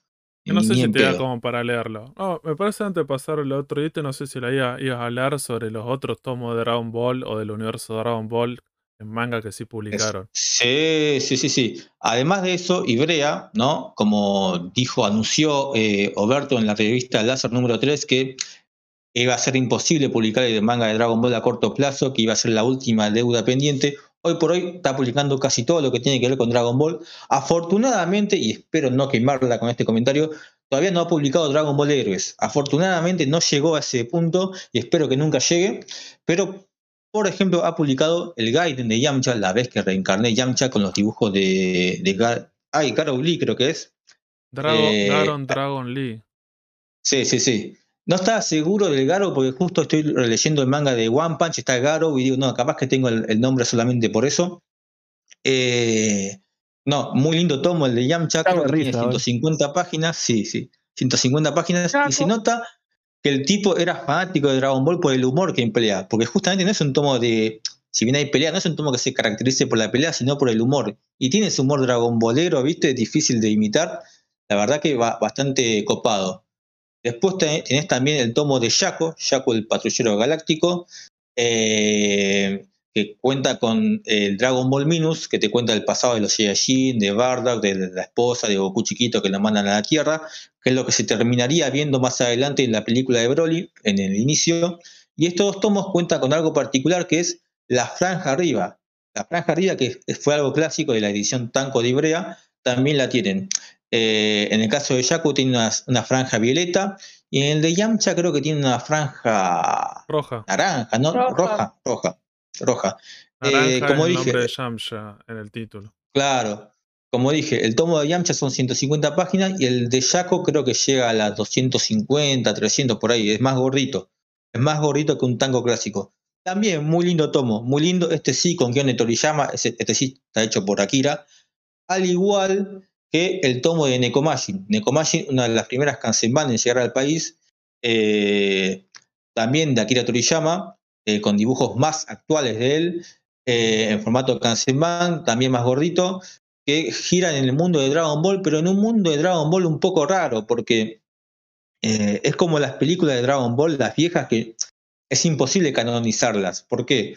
Porque, por ejemplo, aparece el personaje de Vegeta que se puede transformar en Super Saiyajin y en esa época sigue siendo perteneciente al ejército de Freezer. Entonces vos decís, che, bueno, esto gira en el mundo de Dragon Ball, pero ¿cómo lo contextualizo? Es más que nada como una parodia, una parodia a, la obra de Toriyama, más que nada. Pero eh, también está bastante, bastante cómico. Que, en fin, esto es lo que destaca Toriyama, ¿no? El humor más que las peleas. No sé si acá Cifede o Sarino lo, lo tienen a uno de estos tres mangas. Sí, sí, yo me compré todos. Yo tengo todos estos, estos tomos y realmente lo valen, como son recomendables. Si vos te interesa seguir con ese universo, me parece que los tres tomos garpan. Yo lo que iba a decir del tomo de Neko Machine es que uno de los anuncios que había hecho Ibrea en su momento, que decía que cuando iba a salir la Kansenban de Dragon Ball, que en algún momento está prometida que va a salir, iban a respetar ese formato, como diciendo, bueno, acá ya tienen un adelanto de cómo se, se vería eh, Claro. Dragon Ball en- este formato Kansenban, piensan que va a ser igual, ese tamaño, esa calidad, esas hojas, va a ser así. Hasta el día de hoy yo- no salió yo- la Kansenban. Yo creo que quería también aclarar es que si bien este Neko Machine es como que se paró de auto a, a- a sí mismo, a Dragon Ball, ¿no? Eh, en, en cierta parte, porque al principio no es tan autoparodia, pero sí es como que Toriyama coquetea con la autoparodia. Este, me hizo acordar mucho a, también a, la- otro cómic eh, que es de España, que es como un doujin, que es... Doujin no, en realidad es bueno, un, fic- un fanfic, no sé cómo decirlo, eh, que es Dragonfall, que ya vamos a hablar en, otro especial sobre eso, pero bueno, también es una parodia, pero no es, no es de Toriyama. Pero es como que acá en Machine, Toriyama coquete, me hizo acordar mucho a Dragonfall, o sea, con, con eso, esos chistes absurdos, sin sentido, todo. Eh, el loco mismo para mí se fumó algo y bueno, dibujó eso y le quedó bueno, quedó lindo, quedó bonito. Y antes de ir al próximo y último ítem, eh, hay un ítem que nos olvidamos, nos olvidamos de, de colocarlo acá en los ejes. No sé si alguien lo compró.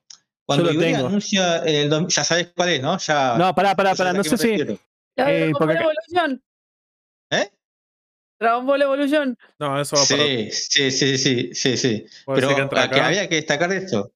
No, no, hay que destacar que Ibrea también publicó las novelas de Dragon Ball Evolution. Esa, esa bizarreada. No sé si fue un clavo por el parte de los derechos de conseguir el manga clásico, porque fue más o menos la misma época. Según dicen, los Pero- obligaron. Sí, seguramente, seguramente. Pero bueno, eh, fíjense, Dragon Ball era imposible y Ibrea hasta te publicó la novela de Dragon Ball Evolution. Eh, ¿vos la tenés, Eh? Sí, pero nunca la leí porque no, soy de, leer novelas o guiones. Pero el guion es como, o sea, es un relato del relato de la que será la película del guion, pero a su vez también tiene los diálogos. O sea, como que en ciertas partes hay. eh, entonces se encuentra Goku con Bulma y hay dos puntitos y abajo está el diálogo y cosas así. Es un, es un guion, Ah. o sea. Y en el medio tiene imágenes, digamos, tiene como varias páginas a color que son imágenes de la película.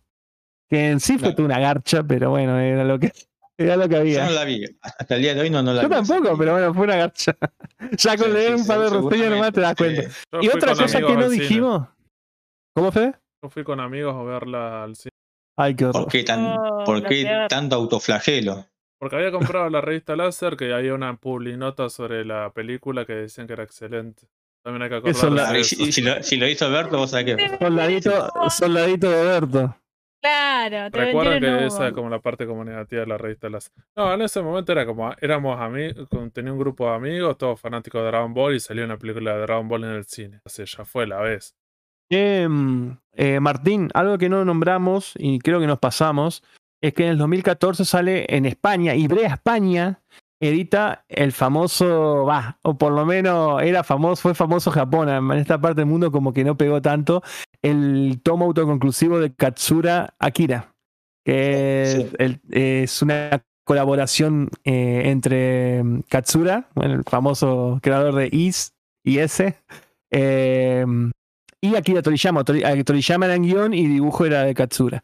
Eh, transcurre en el mismo universo, ¿no? De Dragon Ball encima. eh, se relaciona sí, se relaciona mucho. eh, eh, está basado- son dos historias. La primera tiene dos capitulitos, que es Sachi Go, y la segunda que es Guía, que es más larga. Esa sí está dividida en tres, cuatro capítulos. Las dos están, digamos, relacionadas directamente al mundo de Dragon Ball, pero más que nada está muy conectada a lo que es el universo de Hako. o la Claro. patrulla galáctica, ¿no? Bueno, Eh, el protagonista de la, de la primera parte, bueno, no voy a contar mucho, no voy a entrar tanto en detalle esto, pero bueno, es como que eh, es el- un soldado de lo que es la patrulla galáctica, similar a Hako, en donde tiene que, digamos, en tono de comedia y desnudo y cosas así clásico de Katsura, y el humor clásico de Toriyama es como que conviven en este tomito y es hermoso. O sea, a mí me gustó, me gustó. No era guau, el primer, ojo, en la primera vez que lo lees es como decir, "Mm", y la segunda ya es como, che, está bueno, te hace reír. Y la tercera está, va como piña. es como que tenés que leerlo varias veces. Varias es como- veces. sí, te tenés que encariñar. Te tenés que encariñar. Como ese tomo tiene una entrevista a ambos autores que hablan un poco del proceso creativo. Y lo que tiene este, este tomo, que a pesar que salió en, en España, se podía conseguir con bastante facilidad en Argentina en comiquerías. En ese momento de que traían cosas importadas, Libre Import y to- y todo eso. Y sí, yo también lo tengo. Y y aparte es uno solo. sí, y ¿No era fue bastante legal fácil. acá? ¿Por Libre España? No, fue el, fue el momento que, que, que había, se conseguían cosas de, de Ibrea España. Sí, sí, que eran la, la, la parte de import, que ellos tipo editaban en España, pero lo traían para acá. Sí, sí, o algunas cosas andas a- no Sí, pues yo lo conseguí en una comiquería de acá de Puerto Madryn, o si no esas de España, sino que Ese claramente tomo- se lo ofrecieron y el precio salía un poco más, pero no era mucha diferencia. ¿Ese tomo es un tanco de 200 páginas? Sí, sí, un tanco, un poquito más, poner, pero sí, es un tanco promedio. Ya no. Claro, no. No. Bueno, ahora sí vamos al último ítem. Eh, todos pensábamos que la próxima edición de Dragon Ball posterior al tanco iba a ser la Kansenban. Era lo que todos esperábamos, pero un día Ibrea sorprende. Sorprende dos veces seguidas encima. Primero, anunciando la Full Color. La Full Color, el formato que, que tampoco lo inventó Ibrea, que existe en Japón. Y posteriormente sorprende con eh, la Full Color con un convenio de la Nación, ¿no? Porque originalmente Ibrea empezó con la saga Origen, este, porque este formato, esta edición Full Color fue dividido en arcos. Saga Origen eh, abarcaría desde el principio de la serie hasta el fin de la saga de. hasta el fin del segundo torneo de, arte- de artes marciales. Después viene la saga de Piccolo, abarcando desde Piccolo Daimaku hasta el final del tercer torneo, o sea, el final de Dragon Ball, la serie anime clásica. Después la saga Saiyajin, después la saga de Freezer, después la saga de Cell y después la saga de Majin Buu. Dándote la facilidad de que si vos solamente te interesa una saga, no sé, ahí me gusta la saga de Majin Buu nomás, listo, te compras esos seis tomos. ¿Cuál es el tema?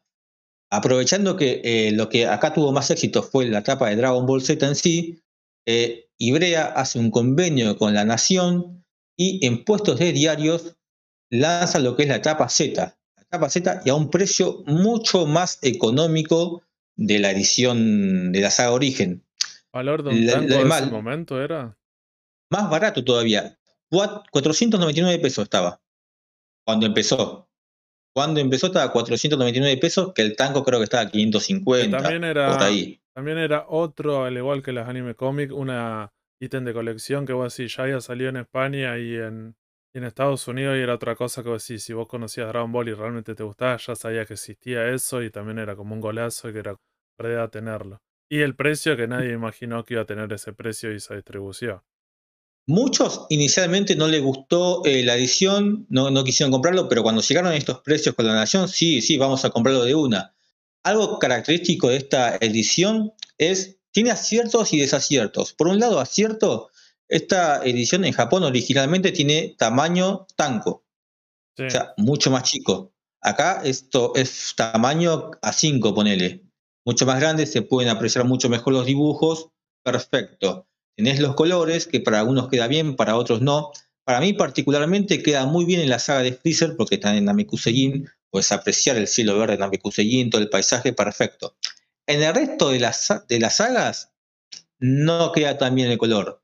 A veces ves que están cargando energía y que tiene esos fondos de rayitas y le meten un color medio random y queda medio, medio feucho. Eh, siempre la versión blanco y negro va a ser más linda para mi gusto. Otra característica que tiene a favor es que al finalizar cada tomo tenés entrevistas a Toriyama, donde tiene, tira datos muy, muy interesantes sobre la creación de los personajes, sobre cómo decidió tal, tal situación, tal desarrollo, cuál es su pelea favorita de todo Dragon Ball, que es la pelea de Goku contra Ten Shinhan ahí en el torneo de nombres de los- de los- marciales. De los, de los Android 17 y 18. De el que- 17 y 18, Aparecen exactamente, aparece el nombre de ellos. Sí. Eh, también al finalizar eh, el manga, con el último tomo de Majin Buu, tenés la escena que aparece en la Kansenban, que fue creada para la, la edición Kansenban y que no está en formato tango, que es una página más de Goku yéndose con U. Una página totalmente irrelevante que no te aporta nada. Pero si vos sos un coleccionista de Dragon Ball, tenés que tener, aunque sea esa página, aunque sea una página más, la tenés que tener. ¿Qué aspecto se le criticó a esta edición? Vamos con eh, lo, de lo más básico a lo más grave, quizás. Uno de esos fueron los colores implementados en algunos personajes para aquellos que se quedaron con la versión animada, que vieron cómo el color del Supremo Kaioyama, de, de y Kibito, eran un poco distintos. Bueno, así eran los colores originales en el manga de Dragon Ball. Vieron que a veces eh, los mangas tienen capítulos coloreados. Bueno, así era el color original de ellos. Respetaron el color original que le dio Toriyama, en todo caso. Otra cosa que se, le, que se le criticó fue no incluir las portadas de los capítulos. O sea, eso es un error un poquito grave, no incluir las portadas de los episodios, porque aunque sea el formato tanco, te las ponía todas al último de todo. Sí, Esto ni siquiera los- eso. Y encima los dibujos son zarpados. Son dibujos buenos. Y son dibujos eh, Toriyama, que no, quizá no tienen nada que ver con el episodio, pero son, son chistosos, tienen cosas Muchos de particulares. esos dibujos, si alguien nunca los conoce y vio el manga, son los que aparecen en los, en los créditos de los endings del anime. Claro, claro, Todos esos dibujos estáticos que por lo general son los personajes arriba de vehículos o con, o Bulma, o con posando con un equipo de, de helicóptero y Goku atrás de ella. Claro, dra- Claro, dragones, todos esos dibujos que aparecen en los openings de Dragon Ball, me acuerdo, eh, son, eran, cuando vos tenías el manga, era tot- lo habían calcado eh, de, lo- de la tapa de los capítulos, me parece. Por eso me parece que están re buenos esos dibujos. Otro gran defecto de esta edición, y que reniego mucho, es que no haya incluido el capítulo extra de Trunks del futuro, que recalcó Serinoy que sí tenía la edición Tanco. Esta edición Full Color no tiene ese episodio, y que no es un episodio tan largo, tan extenso. Creo que no le costaba nada eh, introducirlo, pero bueno, no, no cuenta con eh, ese episodio. Eh, una pena realmente. Y quizás lo más grave de todo fue porque uno cuando ve los precios de esta edición decís, ¡wow! La Nación, Nacional y Popular, buenísimo. No, ya Nacional y Popular no fue porque la distribución fue realmente pésima, pésima. Siempre la Nación se caracterizó por tener una pésima distribución, pero acá creo que se notó mucho más. Primero que no llegaba a todo el país, Acá no llegó. llegaba, principal, Acá Puerto Claro. Tampoco. llegaba principalmente a Capital y el conurbano, y lo que son las provincias, lo que son las provincias, Ah. eh, situaciones contadas, y Una- muchos de estos tomos Fue muy exitosa porque acá el clavo no llegó. Porque realmente cuando Claro. son clavos caen acá. Bueno, entonces no fue clavo. No. Eh, y otra situación, muchos de estos tomos, a mí por suerte no me pasó, pero sé que a la mayoría sí se presentó esta situación. Muchos de los tomos vinieron con fallas, vinieron fallados. El- como los de la Nación venían con una bolsita que lo protegía, no es que vos lo podías abrir al tomo a ver si tenía alguna falla, no, lo tenías que fumar igual. Muchos lo iban a cambiar después y cuando le daban el cambio, abrían el tomo y otra vez venía con falla. Se presentó en muchas situaciones. La fallas falla- graves de que se le salían páginas. O el color, el color de la tinta, que alguno era como que estaba saturado y parecía que estaban como quemados, o estaban como a veces Claro. apenas un milímetro corrido con el tema del color, entonces las letras cuando vos lo querías leer están como superpuestas y parecía como, estaba como, la- como cuando tenés la vista nublada. Pasaba eso y era como Claro. apenas un detalle de un milímetro, ya te lo arruina. Claro, claro, totalmente. Eh, así todo, en líneas generales, más allá de estos defectos, para mí es una edición muy digna, bastante buena. Eh, como dije antes, nada le gana a leer Dragon Ball en blanco y negro. Pero si hoy tienes en cuenta que la edición, la edición clásica de los tancos está totalmente agotado y no tenés ganas de esperar la Kansenban, y es una opción viable para entrarle. Tened en cuenta también que eh, los precios populares de la nación ya desaparecieron. Si hoy querés comprarte la tapa Z, tenés que fumarte los precios de Ibrea, que hoy ronda por los 1.500 pesos. Hoy, hoy que va por el arco de Freezer. Para cuando finalice con la saga de Majin Buu, ya no sé qué precio va, va a rondar esta edición. Eh, creo que yo solo compré esta edición acá. Vos, Fe, ni Sarino la, la tienen, ¿no? No, yo no. Yo me compré un solo tomo de la tapa de, de, de Cell porque estaba en el bolsón, me acuerdo de vacaciones, y digo, bueno, como para tenerlo como ítem coleccionista, como si tengo la edición Me, me gustó, pero Yo no. sí lo tengo. Pero no, no me interesa porque si tengo la, la edición original me quedo con ella. No me gustó Yo para se lo nada. ¿tenés, pedí a mi sobrino y me dijo, no la quiero, dame, dame la tanco. ¿Aileen, vos lo tenés? Yo- Sí, yo lo tengo. eh, no, la, no la llevo al día, pero la sigo comprando cuando puedo. Porque no es. ¿Te gu- no, eh, todavía no la, eh, no la arranqué a leer. Entonces, Ah, no, tengo, tengo cosas premias. Claro, la hojeé, Me gustó, aparte, como yo no. Este, digamos, en realidad a mí me gusta lo, lo que sea color, porque no sé, me recuerda más al cómic o lo que sea, entonces como que me es más familiar y no me genera tanto. Ese rechazo que ustedes cuentan a mí no me lo genera. Entonces, eh, me gustó la full color y bueno, la empecé a comprar, pero no compré, yo sabía de esos pequeños este, errores que tenían las publicaciones de la Nación. Aparte una cosa que me han dicho y que, este, que en un momento no lo pude comprobar, pero que me han dicho buenas fuentes es que obviamente la edición de la Nación, la, el gramaje de la hoja es un poquito más fino Sí, eso es lo que, que la, la que vende la que vende Ibrea. Es verdad, pero no es tan grave. O sea, si no te lo dicen, No. no, te das cuenta. O sea, si vos te no, das tenés cuenta. un tomo de. Ibrea y un tomo de la Nación al lado y estás fijándote, sí, ahí sí salta la picha. Pero, Pero si sabía no, de la. Claro, pero sabía, aparte de eso, sabía también de esos errores que eran eh, muy, muy comunes en la edición. Entonces, por ahí, como no era algo, me lo iba comprando a poco. No, es, es una serie que yo no iba a llevar al día. Así que bueno, la, la, la tengo. Creo que estoy terminando. Creo que estoy terminando recién la de la Piccolo, me parece. O Ah, o me sea, faltan algunas empezar más. Vos empezaste a comprar la de la de Ibrea, no la de la Le compré, empecé a comprar la librea yo. Sí, sí, sí. Claro, claro. Bien, bien. Buenísimo. Yo no, yo no, a mí no me genera rechazo la color, pero eh, me pasa como Fede, digamos, ya tengo los tancos. Soy fiel al tanco porque, digamos, el, el- el rechazo no es porque, digamos, el caso, a mí me encantaba la saga futura y era color y una revistita de mierda. No tengo ni un drama. Pero, digamos, tanta sumatoria de cosas que me voy comprando, es como que la full color está muy allá abajo, muy decir, bueno, ya está. Era pre- prescindible. Claro, eh, ojo, yo soy tan, eh, digamos, fanático de Dragon Ball que creo que lo próximo que compraré de Dragon Ball o reedición que haya será la Kansenman. Lo único que pienso comprar Dragon Ball. O sea, yo soy, digamos, Tanko y Kansenman, es lo que más me gusta. Eh, incluso creo que querían. Perdón, ¿Sí? eh, Sari, en mi caso yo no tenía ninguna edición, yo no tenía la Tanco. Entonces Claro, era algo que me faltaba de la, de la saga de Dragon Ball, era algo que me faltaba y la que la quería tener. Y aparte a mí, a mí particularmente me gustaba más en lo que es anime la saga de Dragon Ball, la primera parte que Dragon Ball Z me encantaba, pero cuando era más chica, después de grande aprecié más eh, la primera parte, la que se considera ahora como la, saga Origen.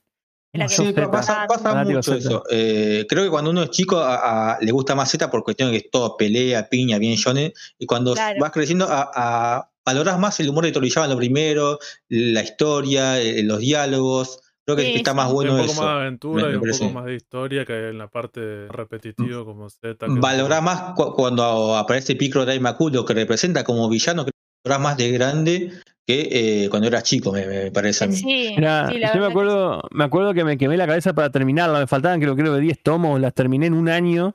Me acuerdo que a Seba me haber dicho, loco, tráeme el tomo 42, me faltaba, y el 37, y el que hoy en día es, es escaso, el 37 está agotado. Eh, y me dice, bueno, pero los de, los de Ibrea no me lo mandan, o bueno, lo, lo pidió, lo pidió hasta que se lo mandaron. ¿Y eh, por qué no se lo mandaban? Porque dos meses después anunciaron, yo la termino de comprar, la, la completo, y dos meses después anuncian la full color. Así que ya el tanco iba a quedar obsoleto. Y bueno, fue que fue re bien. Y agradezco mil un millón de veces que haber conseguido el tomo 37, que hoy en día es el que está. eh, según dice Oberto, tenía ganas de reimprimirlo solamente para que los que puedan tengan esa- ese formato puedan terminar esa colección. Eh, él entiende, no entiende por qué escasea tanto el 37, porque no tiene nada de especial. No tiene Y- nada en y particular.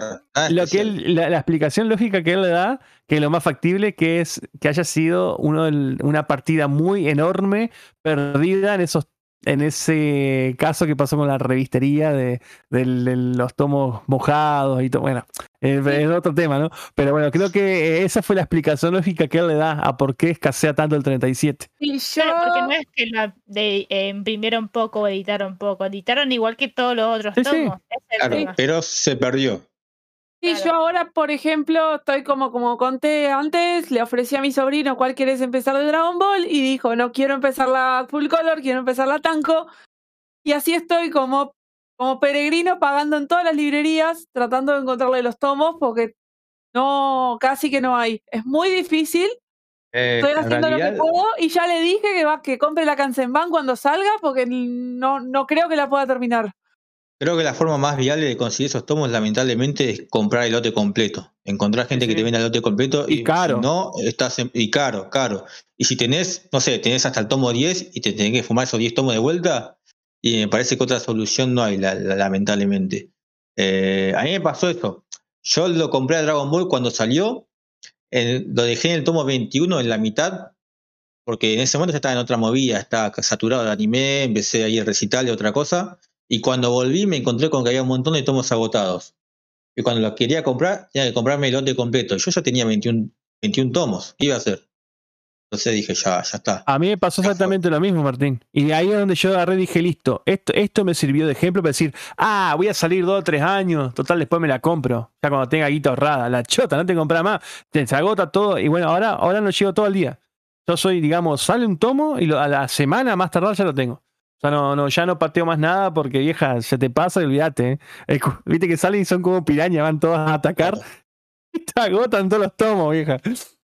Eh, la última característica de la Full Color, y para cerrar ya este programa, es que como llegó a los puestos de diarios, o sea, llegó a una cantidad de gente que por lo general no suele frecuentar comiquerías, y como Dragon Ball es una serie que trascendió el nicho, que la consume gente que no suele consumir mangas, nos encontramos con los clásicos casos de, che, ¿por qué la traducción está tan argentinizada? ¿Por qué hablan como, como villero? ¿Por qué hablan así? ¿Qué sé yo? ¿Por qué no mí está en me dicen neutro? Claro, ¿por, por qué no dicen tú? ¿Por qué no dice diablos, rayos? Bueno, y ahí Ibrea tuvo también varios varios reproches por parte de la gente que bueno, es natural, ¿no? No, no, no Pará, leen y- manga, no y- están acostumbrados al mercado argentino. Igual no fue muy abusivo, Martínez. Hay en otras ediciones de No. otros de otros mangas que sí, pero bueno, en el caso de Dragon Ball fue, digamos, todo medio rescatado. Para este momento sí. No, no, no. El tema es que para esa gente eh, que no, no conoce lo que es un manga de Ibrea, claro, no, no compra mangas y empieza con Dragon Ball y dice, che, ¿por qué esto es así? Recordemos que va, yo cuando empecé a comprar manga de Ibrea con Kenshin, me acuerdo, y me resultó un poquito raro. Me acostumbré al toque, me acostumbré al toque, pero lo primero dije, che, ¿por qué no está, no está en neutro? ¿Por qué no dice Kenshin, Yakicho? ¿Por qué no dice así? Bueno, qué sé yo. Eh, vos, Fede, compraste uno o dos tomos de la. ¿Qué te pareció el color a vos? No, justo, no, no me gustó. No, ¿No te gustó? No me gustó lo que decías Medio vos. raro tema queda, que ¿no? hay un montón de, de viñetas donde el manga tiene esa característica, por lo general los fondos son blancos, donde no hay nada eh, dibujado, entonces acá es como un fondo, no sé, de colores planos, un violeta, un celeste, y me chocó un montón y no me interesaba. Y igual que Sarino, estoy esperando la Kansenban, que creo que podríamos hablar un poco sobre lo que es la Kansenban y los anuncios a lo largo de, la- de las décadas porque ya pasaron varios años sobre Ibrea y cómo fue cambiando lo, lo que siempre decía. No sé si alguien lo quiere explicar sobre lo único, o sea, sabemos que la va a la va a editar, pero cómo fue cambiando lo que dijo Ibrea sobre eso. Eh, ¿qué, qué fue cambiando? Me mataste, ¿ah? Primero dijo que tenía que pasar cierta cantidad de años. Bien.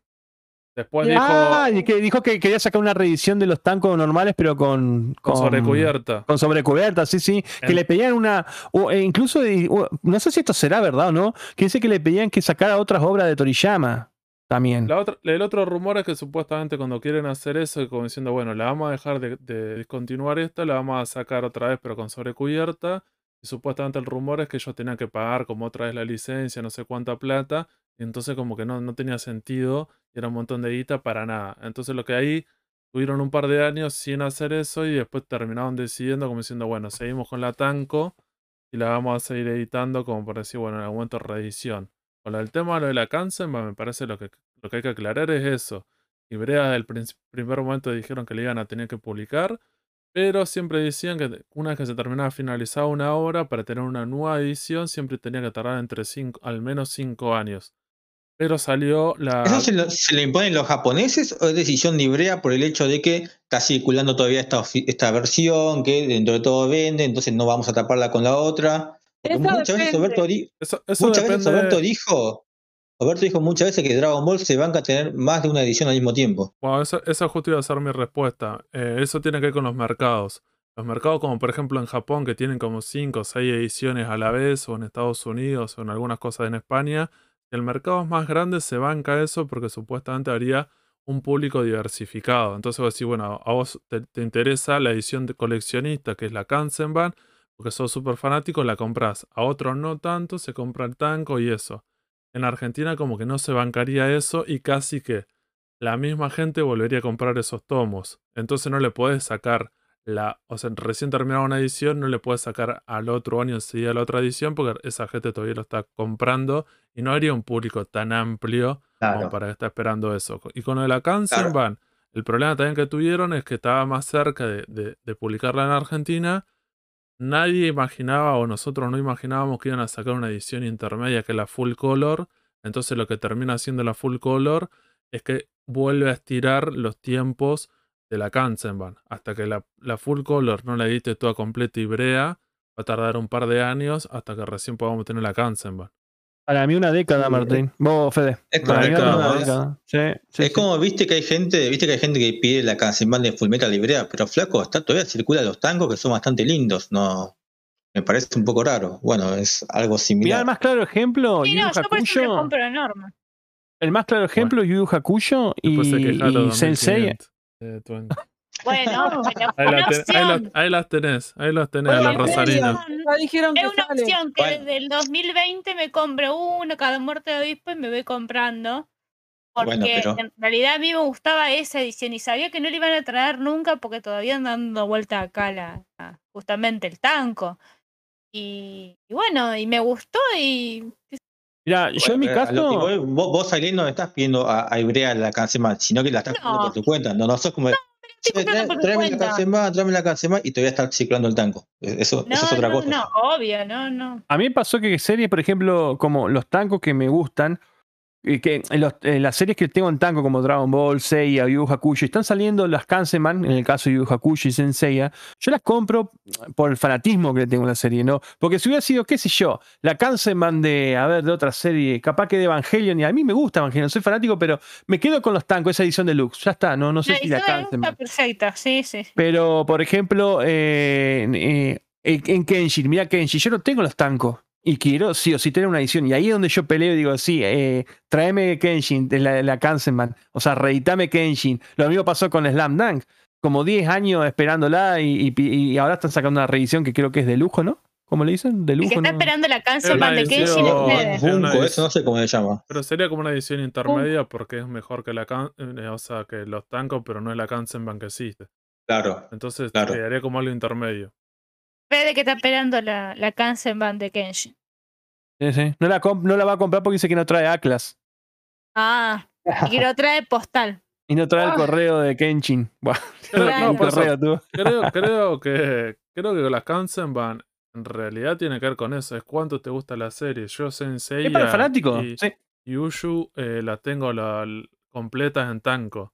Ninguna de las dos arranqué la Kansenban porque no me interesa tener una nueva edición, o Más, sea, como claro. mejor, porque o sea, no soy fanático, pero en cambio, la de Evangelion sí la compraría. Y tengo la edición Con de, esas de los portadas horribles, ¿las compré igual? Sí, posta, es una mía. Evangelion, Eh, es un bajón que el dibujante haya cambiado como Toriyama y Eh. otros algunos dibujantes que cambian el estilo. eh, a, diferente, a diferencia de Inoue que es, evoluciona su estilo y es mejor, esta gente lo hace Ay, no, como y- y- juega en otra liga. Inoue juega en otra liga Claro. solo. Este más parecido a Toriyama, sería ese caso de que como Claro. que sintetiza su dibujo y lo hace como más simple y como los personajes más flaquitos y te querés matar. Y encima la- Sí, esa sí. edición coleccionista lo que tiene como que te garparía, si no te gustan tanto las tapas, que tiene muchos extras, tienen postales, almanaque, un montón de cosas que vos sabés que, que Ibrea no te lo va a traer. Claro, claro. Eh, no, creo que ya estamos para cerrar. No sé si alguien quiere agregar algo más, un detalle o una curiosidad sobre el manga de Dragon Ball. Quiero comprar Yo el creo que manga ya de Dragon cubrimos Ball en el todo. presente. ¿Cuál me recomendás? ¿Qué ediciones tengo para comprar y cuál me Eh, recomendás vos? ¿Solamente Dragon Ball o cualquier cosa relacionada a Dragon Ball? ¿Te gusta todo el mundo de Dragon Ball o solamente Dragon Ball clásico? Muchas preguntas. Las dos cosas. Si solamente te gusta el Dragon Ball clásico, la única opción viable que tenés es la full color. Hoy ya no tenés más los precios populares de la nación, te tenés que fumar los precios de Ibrea, que son 1500 pesos. Eh, tiene tomos agotados, pero como Dragon Ball dentro de todo Ibrea siempre le, le vende, eh, no es como Panini, que no te reedita nunca, dentro de todo vas a conseguir más adelante esos tomos reeditados. Si te gusta todo el mundo de Dragon Ball, puedes comprar Dragon Ball Super, que inclusive tienes la saga de Moro y la saga de Granola, esto empieza a partir del tomo número 9, que son capítulos exclusivos del manga. Eh, ya la portada alternativa del tomo 5 no se consigue más, pero sigue siendo la versión más económica de Dragon Ball porque hacer formato tanco es lo más barato. Eh, si querés, si sos un fanático de Dragon Ball, que querés algo que no hayas conocido, y anda por la vez que reencarné Yamcha, Nekomajin o Shaco, que son tomos muy lindos, autoconclusivos. A- por ser autoconclusivos, justamente la larga termina siendo baratos y lo lees eh, en un pedo, sinceramente, y son, son curiosidades, son, son, che, ¿qué hubiese pasado si pasaba tal cosa? ¿Qué hubiese pasado si el personaje más débil se fusiona con otro personaje que es más débil que él? ¿Qué hubiese pasado si, no sé, si cuando Goku llega a la Tierra, cómo es que nadie se alertó de eso, de que venía una nave, cosas por el estilo? Entonces, si sos solamente un fanático de Dragon Ball, anda por la full color. Si te gusta todo el mundo de Dragon Ball y querés ver algo que nunca leíste antes, anda por los spin-off. Shaco, Yamcha y Nekomajin. La Que última, todo se consigue. la última Y pregunta. si son, son fanáticos de las películas, anda a los anime book o anime comic. Sí. Que están precios como es todo full color y papel satinado, un poco más complicado. Sí. Eh, Y la, que tiene tamaño tanco. Un poco cuestionable sí. eso. la otra pregunta, me meto en algún foro un poco rancio y me dicen que hay otras ediciones del manga de Dragon Ball. Una llamada Héroes y otra llamada Dragon Ball SD. ¿Alguno de los dos va a llegar a Argentina y cuál de los dos recomendás? Lamentablemente, seguramente lleguen los dos al país. Eh, todo lo que diga héroes, a menos que sea la película a estrenarse, alejate de eso, alejate de eso, no lo busques, no, no lo mires el anime, no leas el manga, prendelo fuego si llega, hace campaña para que no lo traigan de ser posible. Y en el caso de Dragon Ball SD, eh, a ver, cuando me enteré de que iba a salir eso, dije, dejen de robar con Dragon Ball, dejen de hacer verdad daño, por favor. Cada vez me cuesta más defender esto, pero cuando vimos en Gastovi con Fede y con Manija un tomo de Dragon Ball SD, dije, esto es hermoso, esto es muy lindo. Es un Dragon Ball, creo que para un público, inicialmente se decía que era para un público aniñado. Cuando vimos con Fede un par de páginas, che, esto no sé si es para tanto para niño. Eh, es una especie de parodia de, de Dragon Ball, del Dragon Ball clásico, pero abarcando de manera resumida todos los, los capítulos que va llevando. Todo full color, todo full color, 100% color, muy lindo, eh, en formato tango, si no me equivoco, y con mucho humor. Por lo que vi yo, porque está en japonés el tomo y olvídate que tengo cero japonés, es una edición muy linda y un manga muy hermoso y para cagarte de la risa, más para el lado de cagarte de la risa que para ver y presenciar peleas, porque es todo formato chibi casi, no sé si chibi, no sé cómo se dice. Eh, ¿Es la Pero Dragon Fall hecha por Toriyama? ponele, y a color, y a color. A color. Creo que, A color. creo que la artista, la mangaka, creo que es una mujer. Sí, sí, sí. Ahí está el Eh, nombre, se si- llama. Si, llegan esos dos mangas, comprar el Dragon Ball CD. Si llega Dragon Ball Heroes, esquivalo, no, no vea las publicaciones, nada. Eso es una bosta, por donde se la mire. El dibujo es de, de Nao, Nao Oishi. Idea original de Akira Toriyama, porque parece que a Tori- Akira Toriyama cualquier cosa como Kuruma le dice dale para adelante. Y en España está editada le- por Claro. Planeta Comic. Eh, Oye, él tiene que firmar. dinero, él dice que la, que la apoya. Él, él tiene- él tiene que firmar, pa, pa, pa, listo, listo. Pero mirá que esto no tiene nada que ver con Dragon Ball, ¿eh? igual, no importa, firmo. Eh, sí, sí, sí. Eh, no sé cuándo tomo tiene Dragon Ball CD, no sé hasta dónde llega, pero bueno, esa pinta que va a ser linda. Así que, ¿alguna pregunta más sobre el manga de Dragon Ball? De mi parte, no. No, ahora, Bueno, ahora- entonces- ahora estamos. Entonces creo que podemos ir cerrando ya. Esto fue el Sucucho Comiquero. La segunda parte de Dragon Ball nos quedan cinco. ¿Llegamos a las 7? llegamos ahí o nos pelearemos todos antes de que pase eso. Tal vez, la- tal vez Eh, la esfera complicada de conseguir porque está, se la comió algún dragón o está en el, en el fondo del mar y es la más difícil, digamos. Yo quiero que me cocinen el dibujo de Sandro de Bonasola. Mm. Te, te lo, te lo conseguimos, te lo conseguimos. De Sandro, o sea, si tiene otro, no, si Paguito Ortega no, no va, tiene que ser Sandro. Tiene que ser Sandro. Eh, pero habría que cumplir como en Dragon Ball GT que estaban las siete, los siete dragones malignos. Después de los siete podcasts positivos, tienen que venir las siete. los siete Claro. podcasts. Los siete de podcast repartiendo. Y donde Ball. Martín se pega un conchazo. Un montón, ¿no? Es que vaya un momento que nos vamos a quedar sin temas para No, hablar bueno, y va a eh, ser todo Dragon Ball eh, de corrido, Dragon En- Ball, el próximo en- podcast en Dragon Ball. podríamos, ahí es cuando invitamos a la gente que oye a Dragon Ball y dice boludece, ahí como que tenés que hacer todas esas cosas, que es como el lado, Claro, el claro. lado B. Ah, no, no es mala, ¿eh? Bueno, eso lo hablamos en carpeta aparte, fuera del aire. ¿eh? Está en Eso, sal- eso se habló en carpeta entre Fede y yo, y hubo uno de los dos que rechazó el, el pedido. Te Sí. imaginarás quién de los dos fue.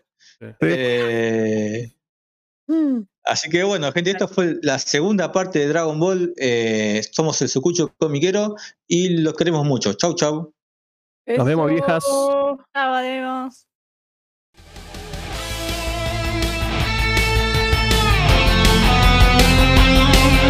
Seguinos en Instagram y Facebook como el Sucucho Comiquero. Y escuchanos en Spotify, Google Podcast, Anchor y otras plataformas de podcast. El Sucucho Comiquero.